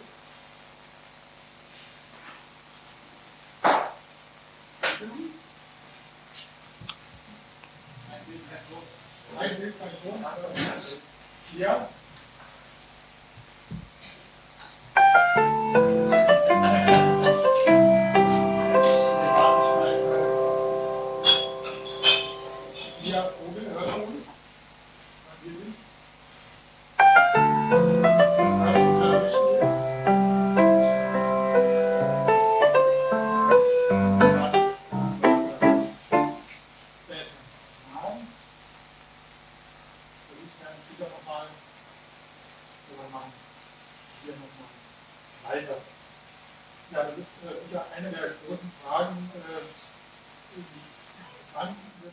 Ist es gefährlich für die Gesellschaft insgesamt? Wann wird es gefährlich? Du hast auch schon gesagt, ähm, die, wenn man es rein quantitativ betrachtet, äh, sind diese Demos auf dem Rückzug, während die äh, Silent-Demos Zehntausende, in der Summe bestimmt über 100.000 Leute in Deutschland auf die Straße gebracht haben, äh, ist auch die Gefahr, eine künstliche Aufmerksamkeit zu schaffen. Ich meine, das Phänomen kennen wir auch sicher von der AfD, wo über jede Drei-Personen-Demo ein Riesenbericht erschienen ist. Wie sind da so die ähm, Erkenntnisse? Ja, also es ist immer auch ein schwieriger Spagat oder ein Barbarspiel. Ähm, einerseits müssen wir uns, das war mein Plädoyer von eben, äh, um einen authentischen, transparenten Dialog bemühen. Andererseits sollten wir aufpassen, dass wir natürlich solchen Positionen äh, nicht unbedingt eine Bühne schaffen oder über Gebühr eine Bühne schaffen. Ähm, das ist vollkommen richtig ja, darum geht es. Also äh, zu scheiden äh, zwischen, äh, ich will mal sagen, zwischen Gut und Böse, aber wer entscheidet letztlich zwischen Gut und Böse? Das ist die Frage. Und äh, unter dem Eindruck von Corona wird es zu massiven Veränderungen auch nochmal im gesellschaftlichen Miteinander kommen, weil angesichts der milliardenschweren äh, Hilfspakete, die ja gestemmt werden seitens der Bundesregierung, kommt es natürlich unweigerlich zu Verteilungskämpfen. Aus meiner persönlichen Sicht muss ich sagen, es ist ein sehr wirtschaftsorientiertes Programm und äh, um die etwas, ja, etwas kritische Metapher, aber die Personen, die am Ende sozusagen der Wirtschaftskette stehen, die werden eher bedingt erreicht. Da hätte man vielleicht für etwas mehr Ausgewogenheit sorgen können. Und da muss man sich die Frage stellen, ob das nicht langfristig auch wiederum bestimmte Konflikte befördert, die dann Personen auf die Straße treiben.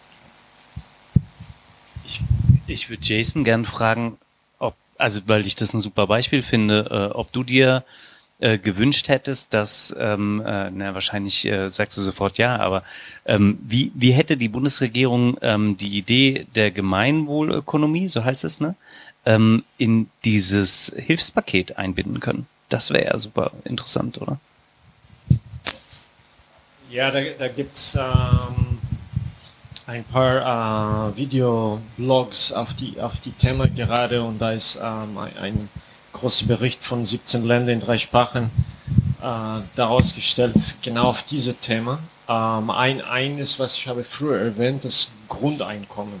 Ja, da war, war die Hoffnung von vielen, das wird jetzt die Möglichkeit, das tatsächlich zu probieren und sehen, wie das funktioniert. Da gibt es schon Projekte in unterschiedlichen Ländern, in Deutschland auch, wo die testen mit Grundeinkommen. Aber das wäre jetzt optimal mit dieser Grundsicherung. Ähm, das, das konnte ein Beispiel sein. Die andere ist, dass ähm, zu binden, das Green Deal von der EU an, an dieses Geld. Dass man sagt, ähm, du, du kriegst Geld nur, wenn du machst, was ähm, uns näher an, an unsere planetären Ziele UN-Ziele und die EU-Ziele. Ähm, das, das wir, wir, wir sind, wie gesagt, wir sind nicht wie in 2008 gegangen und haben das Geld an die Banken gegeben und an die Autoindustrie. Ähm, die haben schon ein bisschen darüber gedacht, aber die sind nicht ähm, komplett tief. Genau, genau. Weil ähm, auf eine Seite, wenn wir gucken, wie die Regierung hat reagiert äh, mit Corona und wenn man denkt, dass wir haben so streng reagiert mit, ähm, mit dass jeder muss zu Hause bleiben und so weiter, wenn wir die, die gleiche Reaktion gehabt auf die äh, planetäre Probleme, die Klimawandel zu, zum Beispiel oder Biodiversität, die sind die zwei größte Biodiversität sogar größte Thema als Klimawandel. Da, das ist ähm, so the, the big bear in the room, sagt man so in Englisch so. Ähm, man kann da was bewegen ähm, mit gleichzeitig. So mit, äh, man kann mit ein äh, Stein zwei Vögel gleichzeitig ähm, stoßen sozusagen. Und da hätten wir eine, eine große Hebel gehabt, was da zu tun. Ja? Weil äh, im Prinzip wir bewegen uns nicht schnell genug.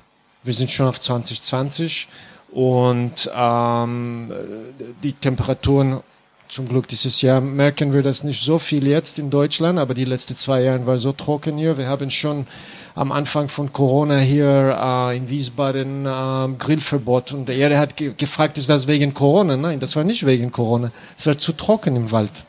Ja? Es hat geregnet den ganzen Winter, aber es war trotzdem zu trocken im Wald. Ich habe einen Garten in Wiesbaden und es ich muss ständig gießen, ja, das, am, am Rand von Wald. Ja. Habe letztes Jahr versucht, Pilze zu sammeln, äh, zu lernen und das war so trocken bis Oktober, wir konnten nichts Besonderes finden. Ja. Also eigentlich, dieses Thema ist sehr groß, hätten wir gerne mehr äh, dafür gehabt von den Regierungen. Ich glaube, in, in die EU haben die viel mehr gemacht als wahrscheinlich in den USA oder manche andere Länder. Aber man sieht dann eine große Bewegung zum Beispiel in China, wo die haben fünfjährige Planungen äh, und vor, vor 20 Jahren äh, Klima, äh, Ökologie, Nachhaltigkeit war gar nichts auf die Agenda. Und jetzt ist fast komplett auf nur auf solche Themen, weil die haben Luftverschmutzung, die Leute äh, kaufen vor Corona. Die haben so viele Masken gekauft, Luft, äh, äh, Entsäuberungsmaschinen. Ich habe nicht gewusst, was existiert. Millionen kaufen die in, in, in einem Tag. Ja. Ein Professor war hier in, in Deutschland, in Frankfurt, hat uns das erzählt. Ich war komplett, hat gesagt, das ist die größte Thema für die chinesische Bürger. Und die chinesische Regierung hat das kapiert. Ja. Und jetzt, man sieht, was eine Regierung kann schaffen in China oder in Deutschland oder egal im Welt mit Corona. Und für uns wäre das Gleiche. Wenn wir die gleiche Strategie nehmen und die gleiche äh, Ziele machen, können wir das erreichen. Ja? Wir wissen jetzt, dass das ist erreichbar, aber wir wissen auch, dass Unternehmen, Unternehmen werden das allein nicht machen und wir müssen das zusammen machen. Und es geht oder Gesprächsebene, also hast schon gesagt, mit Kommunen, Kreisen, Ländern, also Bundesländern vielleicht, aber gibt es durchaus auch mal Gespräche in ja, äh, Bundesregierungs GWÖ ähm, war eingeladen bei die äh, Europäische Kommission und die haben vor, ich glaube, das war vor sechs Jahren, äh, schon ein ähm, weiß nicht, wie man nennt das, aber so ein ähm, Papierdokument äh, gestellt, wo die haben gesagt, dass, dass die Gemeinwohlökonomie äh, passt gut zu die EU und die möchten das als, als Ziel haben, aber die haben das jetzt konkret nicht äh, eingebunden, zum Beispiel wie Circular Economy ähm, auf die Agenda ist äh, seit ein paar Jahren äh, und sieht man das in, in ähm, in äh, Milliarden von Geld von der EU, aber man sieht GWÖ noch nicht. Aber ja, das, das müssen wir arbeiten. Was ist wichtig ist, dass wir versuchen, das nicht jetzt auf Gewehr zu fokussieren, aber wir versuchen als, als Bewegung äh, andere Bewegungen zusammenzubringen. Äh, zum Beispiel, wenn wir auf den Bilanz sprechen, da gibt es andere Bilanzierungen. Ja? Gibt es die äh, Global Reporting Initiative, in Deutschland gibt es die Deutsche Nachhaltigkeitskodex, dann gibt es diese B Corp, Benefit Corporation. Und wir versuchen, äh, Benefit Corporation hat auch so eine Bewegung hinter sich und wir versuchen zusammenzuarbeiten, ob das jetzt äh, BUND ist oder, ähm, oder andere Organisationen wie ähm, von Nico Pech, ähm, diese Degrowth ähm, und Agenda 21, äh, 32, äh, 2030 und so weiter. Und wir versuchen alles das so unter einen Schirm zusammenzubringen, sodass wir können dann ein bisschen mächtiger äh, mit ein bisschen mehr äh, Resonanz gehen. Aber ich glaube, das ist ein Grassroots-Movement. Ja, das muss von uns gehen, wenn wir möchten das demokratisch gehen und wir müssen das zeigen an die Regierungen, an die Unternehmen und, ähm, und ich glaube, es wird ja, muss ein bisschen schneller gehen, tatsächlich. Aber ich glaube, dass, wenn man sieht, Fridays for Futures hat uns viel geholfen, ja, weil Fridays for Futures hat viel wach gemacht. Du hast früher gesagt, ich wollte sagen, ich war selbst bei äh, den Fridays for Futures äh, früher dieses Jahr in Wiesbaden. Ich war erstaunt, wie viele Leute sind gewesen und da gab es jede andere, so Parents for Future. Und ich habe mit ein paar gesprochen und die sind, früher haben die kein Interesse gehabt oder haben nicht gewusst und die haben gehört, wie gerade was ihr habt gesagt. Die haben gehört an die Kinder, was die Kinder haben gesagt und die haben gesagt, na, tatsächlich müssen wir was tun. Ne? Und die informieren sich. Und das ist so Schritt für Schritt, äh, Schritt für Schritt. Und ich glaube, dass, ja, vielleicht langsam, aber vielleicht doch was. Ja. Zum Beispiel die Omas gegen rechts. Also das ist, ist es also vielleicht gar nicht eine reine Generationenfrage, wer wann wie auf die Straßen geht und radikal wird. Vielleicht sind die Omas radikaler ja, also in der Tat. Äh, es ist schön, dass äh, für die guten Sachen äh, wirklich alle Generationen auf die Straßen gehen.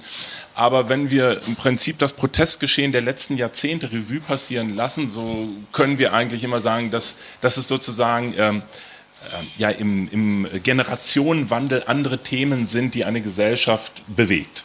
Also von der studentischen Protestbewegung über die äh, Ökobewegung, Anti-Atomkraftbewegung, ähm, äh, Attack-Bewegung bis heute Fridays for Future. Das, man kann im Prinzip die Geschichte der, äh, der Bundesrepublik auch äh, durch die unterschiedlichen Demonstrationsgenerationen lesen. Um, ähm, und ich bin beispielsweise groß geworden, als Anti-Atomkraft wirklich ein großes Thema war. Und ich erinnere mich noch, dass ich dann ein äh, ja, als Jugendlicher äh, pubertierend einen Anti-Atomkraft-Sticker an meinem Hemd trug und meine Deutschlehrerin mich konfrontierte und sagte, Uwe, was wollt ihr denn? Ihr wollt alle in euren Zimmern eure eigene Stereoanlage haben und, äh, und ja, und das kostet halt viel Strom, dann brauchen wir auch viel Energie und das geht nicht nur mit Kohle. Ja gut, ähm, ich bin ein paar Jahre später morgens aufgewacht, äh, Anfang der 80er Jahre, das war 84, 85, ich habe es jetzt nicht mehr genau auf dem Schirm, als die Nachricht vom äh, Meltdown in Tschernobyl äh, um die ähm, Welt ging.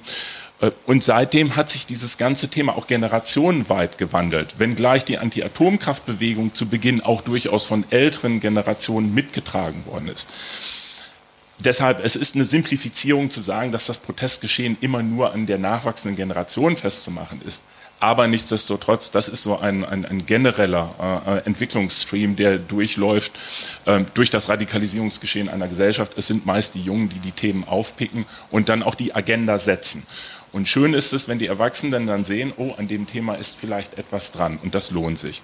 Und hier spüren wir ja mittlerweile, und du hast es ja schön auch an deinem Gartenbeispiel deutlich gemacht, immer dann, wenn wir spüren, dass die Veränderungen uns auch betreffen, dass wir selber betroffen sind, dann ist sozusagen der Aufmerksamkeitskanal geöffnet, sodass wir uns mit den Themen auch auseinandersetzen. Und da werbe ich nochmal dafür, Corona hat uns alle gezeigt und alle gelehrt, dass Armut nicht nur eine Frage ist, die der andere betrifft, sondern dass Armut uns auch selber betrifft. Und sei es nur die Armut, dass wir die Räume nicht nutzen können, die wir gerne besuchen würden, dass wir den kulturellen Reichtum in dieser Gesellschaft nicht nutzen können, dass wir die Räume nicht besuchen können, wo wir uns über kulturelle, materielle, immaterielle Kulturgüter austauschen können, über schöne Musik, die uns heute Abend dargeboten worden ist, um schöne Sprechbeiträge etc. Das braucht Begegnung und diese Armut haben wir alle gespürt. Wir haben auch die soziale Armut gespürt, dass wir unsere älteren Mitbürgerinnen und Mitbürger nicht besuchen können, Oma und Opa nicht besuchen können, sie nicht drücken können und, und, und. All das tut weh und ich glaube, aus dieser Schmerzerfahrung äh, sollten wir lernen, äh, durchaus auch ökonomische im Sinne einer gemeinwohlorientierten äh, Ökonomie äh, zu denken. Wir sitzen letztlich alle im gleichen Boot. Aufmerksamkeitskanäle angeht, das werden ja nicht nur zum einen immer mehr, sondern die werden auch immer überfluteter. Wie können wir dann damit umgehen, um da nicht selbst ähm, verrückt zu werden oder Vorstufen davon? Was meinst du mit Aufmerksamkeitskanälen? So, soziale Medien? Sag, die Aufmerksamkeitskanäle. Ähm, also früher gab es die Tageszeitung, die Tagesschau und heute haben so. wir, ah. also wir selbst in unserer eigenen Erfahrung, aber natürlich auch, wenn wir auf unser heutiges Thema nochmal kommen, wie sich diese Theorien und Mythen verbreiten. Die sind ja zum Beispiel inzwischen jetzt ja. schon wieder nicht weg, aber nicht nur die sozialen Medien, sondern inzwischen ja, spielt sich ja viel auf Telegram ab, was dann nicht mehr so ja. öffentlich ist. Also ist jetzt eigentlich eine Doppelfrage. Zum einen, wie wir selbst damit umgehen. Ja, ich habe, also ich, ich bin da vielleicht nicht so ein gutes Beispiel, weil ich ähm, äh, schon bei Facebook nicht mitgemacht habe. Aber Telegram habe ich und äh, habe den Kanal der Bundeszentrale für politische Bildung abonniert das funktioniert halt in alle Richtungen, ne? Und ich glaube, das ist die große Chance und auch die große Gefahr der digitalen Medien, ne? Dass man natürlich ähm, mit einem Klick auf die krassesten Verschwörungsmythen kommen kann oder den schlimmsten Rassismus, aber gleichzeitig auch ein ähm, YouTube-Video findet, wo das sehr gut erklärt ist. Und das ist natürlich was, was in so einer rasanten Schnelle, ähm, äh, was es ähm, äh, in unserer Jugend, wir sind jetzt alle schon mal nicht mehr ganz so jung, ähm, äh, so nicht gab. Und das ist aber was, ähm, wo, wo ich gerne mir, also mich mit Jugendlichen austausche und auch versuche von ihnen zu lernen, weil sie wachsen damit auf und sie lernen damit umzugehen. Und es ist die Frage, wie kritisch können sie das oder nicht. Ne? Also es, es geht nicht um Medienkompetenz, so, ich glaube, das können die alle, viel besser als ich, sondern mein Kollege sagt immer, es geht um Medienkritikkompetenz. Also welchen Kanal nutze ich, welcher Kanal äh, wird für was genutzt und wie nutze ich das und so. Und ich glaube, da müssen wir, die wir Bildungsarbeit machen oder Journalismus oder alles, noch viel mehr dazu lernen, um das ähm, äh, gut nutzen zu können. Wer da zum Beispiel leider sehr, sehr gut und sehr schnell ist, sind rechte Parteien, sind rechte Organisationen, die, ähm, wenn du dir die Facebook-Klickzahlen von der AfD und der NPD anguckst, ist verheerend. Ne? Da sind die ähm, äh, die demokratischen Parteien hinterher. Und ich glaube, das ist ein Rennen, das wir da aufholen müssen, dass wir besser werden müssen. Und, und dann können wir auch ähm, mit dieser Vielfalt an Medien und Informationen besser umgehen. Also ich glaube, jetzt zu sagen, Verschwörungsmythen oder andere Sachen sind durch die me digitalen Medien gekommen oder sie werden verstärkt, weil, weil es einfach weiter geteilt werden kann. Aber sie gab es ja vorher auch schon. Ne? Ja, ich wollte nur von meiner eigenen Erfahrung sagen, ich habe seit mehr als 20 Jahren mit äh, Sachen wie, ja, da, damals gab es kein Zoom, da gab es WebEx, war das große Ding in jedem großen Unternehmen und habe mit äh, viele Länder von Australien bis äh, rund um bis Argentinien gearbeitet und das war normal, mit solchen Plattformen zu arbeiten, für mich persönlich. Ich weiß, dass für 90 Prozent von den Menschen war das jetzt der erste Mal, wo die haben solche Dinge benutzt, so ein bisschen wie Ryanair und EasyJet war für Leute, die reisen. Ähm, ich persönlich finde super, dass das das ist ein positiver Aspekt, denke ich, dass wir haben jetzt erfahren, dass wir können äh, von zu Hause arbeiten, wir können, äh, wir, wir, wir, können Reisen reduzieren, wir können vielleicht mehr Zeit mit unseren Familien dann haben, wir können vielleicht mehr Zeit mit unserem Garten haben oder unsere Hobbys, äh, wenn das erlaubt ist.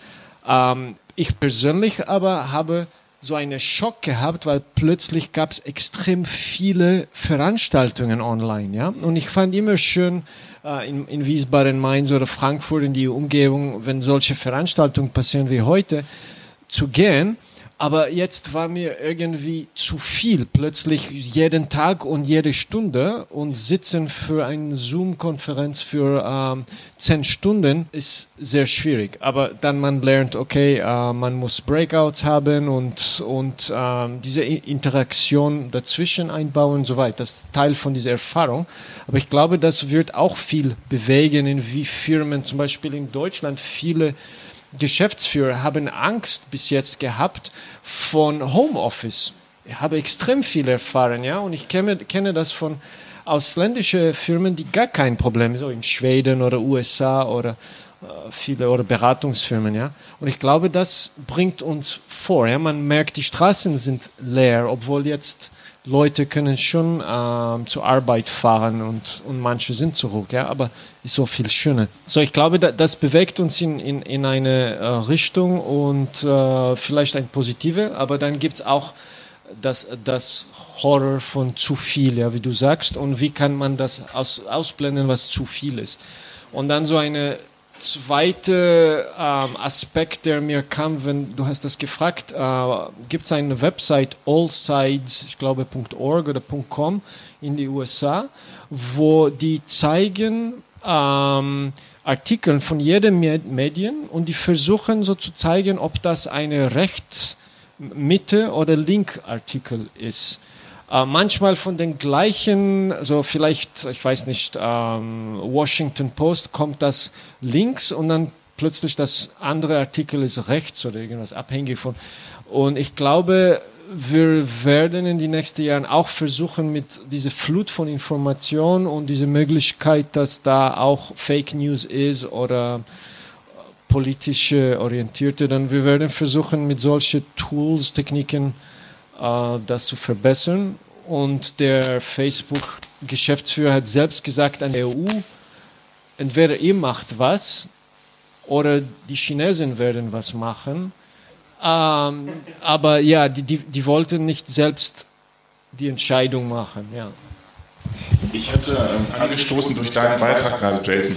Ähm, wir durchlaufen eine steile Lernkurve mit Blick auf Homeoffice. Homeoffice funktioniert. Die Skepsis, wie gesagt, in Deutschland war sehr ausgesprochen und ich arbeite für eine Bundesbehörde, für eine Sicherheitsbehörde äh, und muss sagen, äh, wir haben auch zwischenzeitlich meinen ganzen Bereich auf Homeoffice umgestellt. Das war anstrengend, aber wir haben viel lernen können dort. Wir haben äh, gute Erfahrungen gemacht. Es läuft teilweise verdammt gut, besser als zu erwarten war. Äh, und das erinnert mich an eine Idee, die ich Anfang des Jahres hatte, wo ich mit äh, Vertretern der Stadt, äh, der ähm, Stadtbahn Wiesbaden ähm, ins Gespräch kam. Und ich hatte dann die Idee und sagte, meine Güte, die hunderte Millionen Euro, die das kosten wird. Und das sind nur die Kosten, die wir dafür ausgeben.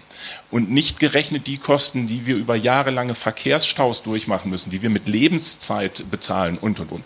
Nehmen wir die Hunderte von Millionen Euro und bieten jedem Arbeitgeber, öffentlichen wie privaten, in Wiesbaden, was vor allen Dingen eine dienstleistungsorientierte Stadt ist, Verwaltungsstellen und, und, und, an. Du bekommst für jeden Mitarbeiter Mitarbeiterin, die du mit 1000 Euro ausstattest, mit einem, äh, bekommst du 1000 Euro, damit sie einen Laptop bekommt, was Homeoffice tauglich ist.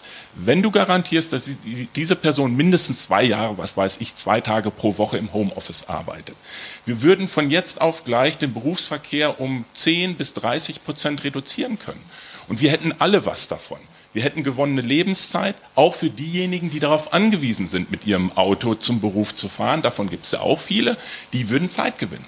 Ich glaube, Wiesbaden gehört neben Hamburg und Berlin zu den drei Top-Städten in Deutschland, wo der Berufspendler per Auto ähm, am meisten äh, Lebenszeit investiert, um äh, zur Arbeit zu kommen. Ja, ein äh, Applaus, glaube ich, der Begeisterung und gleichzeitig fast schon der Schlussgong. Ich schaue auf die Uhr und bin verblüfft, weil ich das Gefühl habe, wir haben gerade angefangen ein bisschen zu plaudern und schwupp sind zwei Stunden um. Eine schnelle Schlussrunde würde ich noch machen. Äh, ich habe hier unzählige Stichworte noch auf dem Zetteln stehen, ähm, in schlaflosen Nächten aufgeschrieben. Ist da jemand? Hm. Nee, ich glaube nicht, wenn ich. Schöne Vision sehe ich im Moment nicht. Deswegen würde ich 21.58 Uhr ähm, euch zum Abschluss nochmal bitten, so vieles, was wir heute besprochen haben, so vieles, was wir nicht besprochen haben, dass jeder von euch nochmal einen Tipp gibt, was man lesen sollte, sich anschauen, ein Buch, eine Website, ein Seminar, nicht unbedingt nur die eigenen, aber wenn man sich nochmal in die Thematik weiter vertiefen will, wo können wir das tun? Außer, dass wir uns in Ruhe nochmal die Aufzeichnung von heute anschauen. Ich, ich mache es mal persönlich. Also ich habe auf spiegelbild.de ja schon hingewiesen, wo man viele Infos kriegt und äh, Termine. Ich mache es mal persönlich. Ich habe ähm, äh, vor kurzem das Buch Brüder von Jackie Tomei gelesen. Das ist eine ähm, ostdeutsche Autorin, die einen äh, Wenderoman geschrieben hat über zwei Brüder, die sich nicht kennen, ähm, die äh, vom selben Vater sind, von unterschiedlichen Müttern, die als ähm, junge Schwarze in Ostdeutschland aufgewachsen sind und zwei komplett unterschiedliche Biografien ähm, erlebt haben. Und es ist hochinteressant, das zu lesen, weil es eben ähm, nicht vordergründig um Rassismus geht, sondern um tatsächlich Ost- und Westdeutschland vor dem Spiegel einer schwarzen Familie oder zweier, mehrer, dreier eigentlich schwarze Familie. Und das äh, war erstmal wunderschöne Literatur und hat mich tatsächlich auch bereichert für meinen Arbeitsbereich oder für die Themen, über die wir heute gesprochen haben. Ja, ich hätte jetzt keine Buchempfehlung oder Film oder äh, was auch immer Empfehlung, vielleicht nur ein Gedankenspiel zu durchlaufen. In welcher Welt möchte ich morgen leben? Und das zum Maßstab machen fürs eigene Handeln. Vielleicht kann das auch dann zu einem eigenen Buch führen. Sehr gut.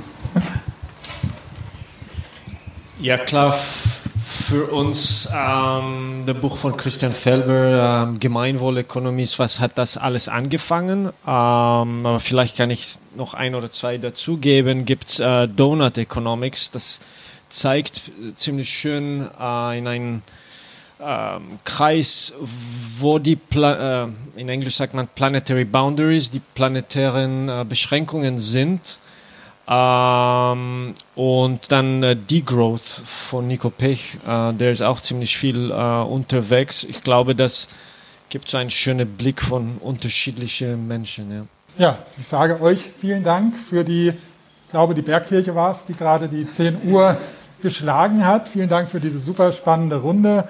Für Herrn Hendrik Hartemann, Uwe Kemesis und Jason Papadopoulos. Vielen Dank hier an das Valhalla, an Sigrid Kürz und das ganze Team hinter den Drehsen, hinter den Kulissen. Vielen Dank an äh, Hans Kranich und die super Crew von Infovision, äh, nee, livevision.info, die das alles möglich gemacht haben. Und natürlich wird es nach diesem Livestream auch weiter über diesen YouTube-Link äh, zu sehen sein. Ähm, ja, im Sensor im nächsten werden wir natürlich ein paar Worte hierzu verlieren oder auch auf sensor-wiesbaden.de. Falk Fatal hat das Ganze noch oder wird es verewigen in einem Podcast. Also alle Kanäle können äh, gewählt werden. Da schaut ihr am besten unter Anchor FM und dann der Visionäre Frühshoppen. Da werdet ihr zu der äh, Kanal eures Vertrauens dann geleitet und Kai Pelker hält das Ganze hier in Fotos fest. Und ja, vielen Dank auch den Verschwörungstheoretikern, ohne den wir heute gar kein Thema gehabt hätten. Und unseren künstlerisch, musikalisch, theatralisch Interventionalisten Luellen Reichmann und Roland Wanecek und allen einen wunderschönen Abend. Und danke an Dirk Bettenauer für alles, alles andere. Prost. Der visionäre Frühschoppen wird präsentiert von Sensor, das besondere Stadtmagazin für Wiesbaden, den Wiesbadener Visionen und dem Valhalla im Exil. Wenn euch diese Folge des visionären Frühshoppens gefallen hat, dann abonniert und liked uns, teilt den Podcast in euren sozialen Netzwerken und erzählt euren Freunden und Bekannten davon. Wir haben übrigens noch einen zweiten Podcast, den Tresentalk. Zwei Menschen, ein Gespräch. Hört doch mal rein. Produziert, geschnitten und abmoderiert wurde diese Folge von mir, Falk Sins. Ich hoffe, wir sehen oder hören uns beim nächsten Visionären Frühshoppen. Bis dahin wünsche ich euch eine gute Zeit.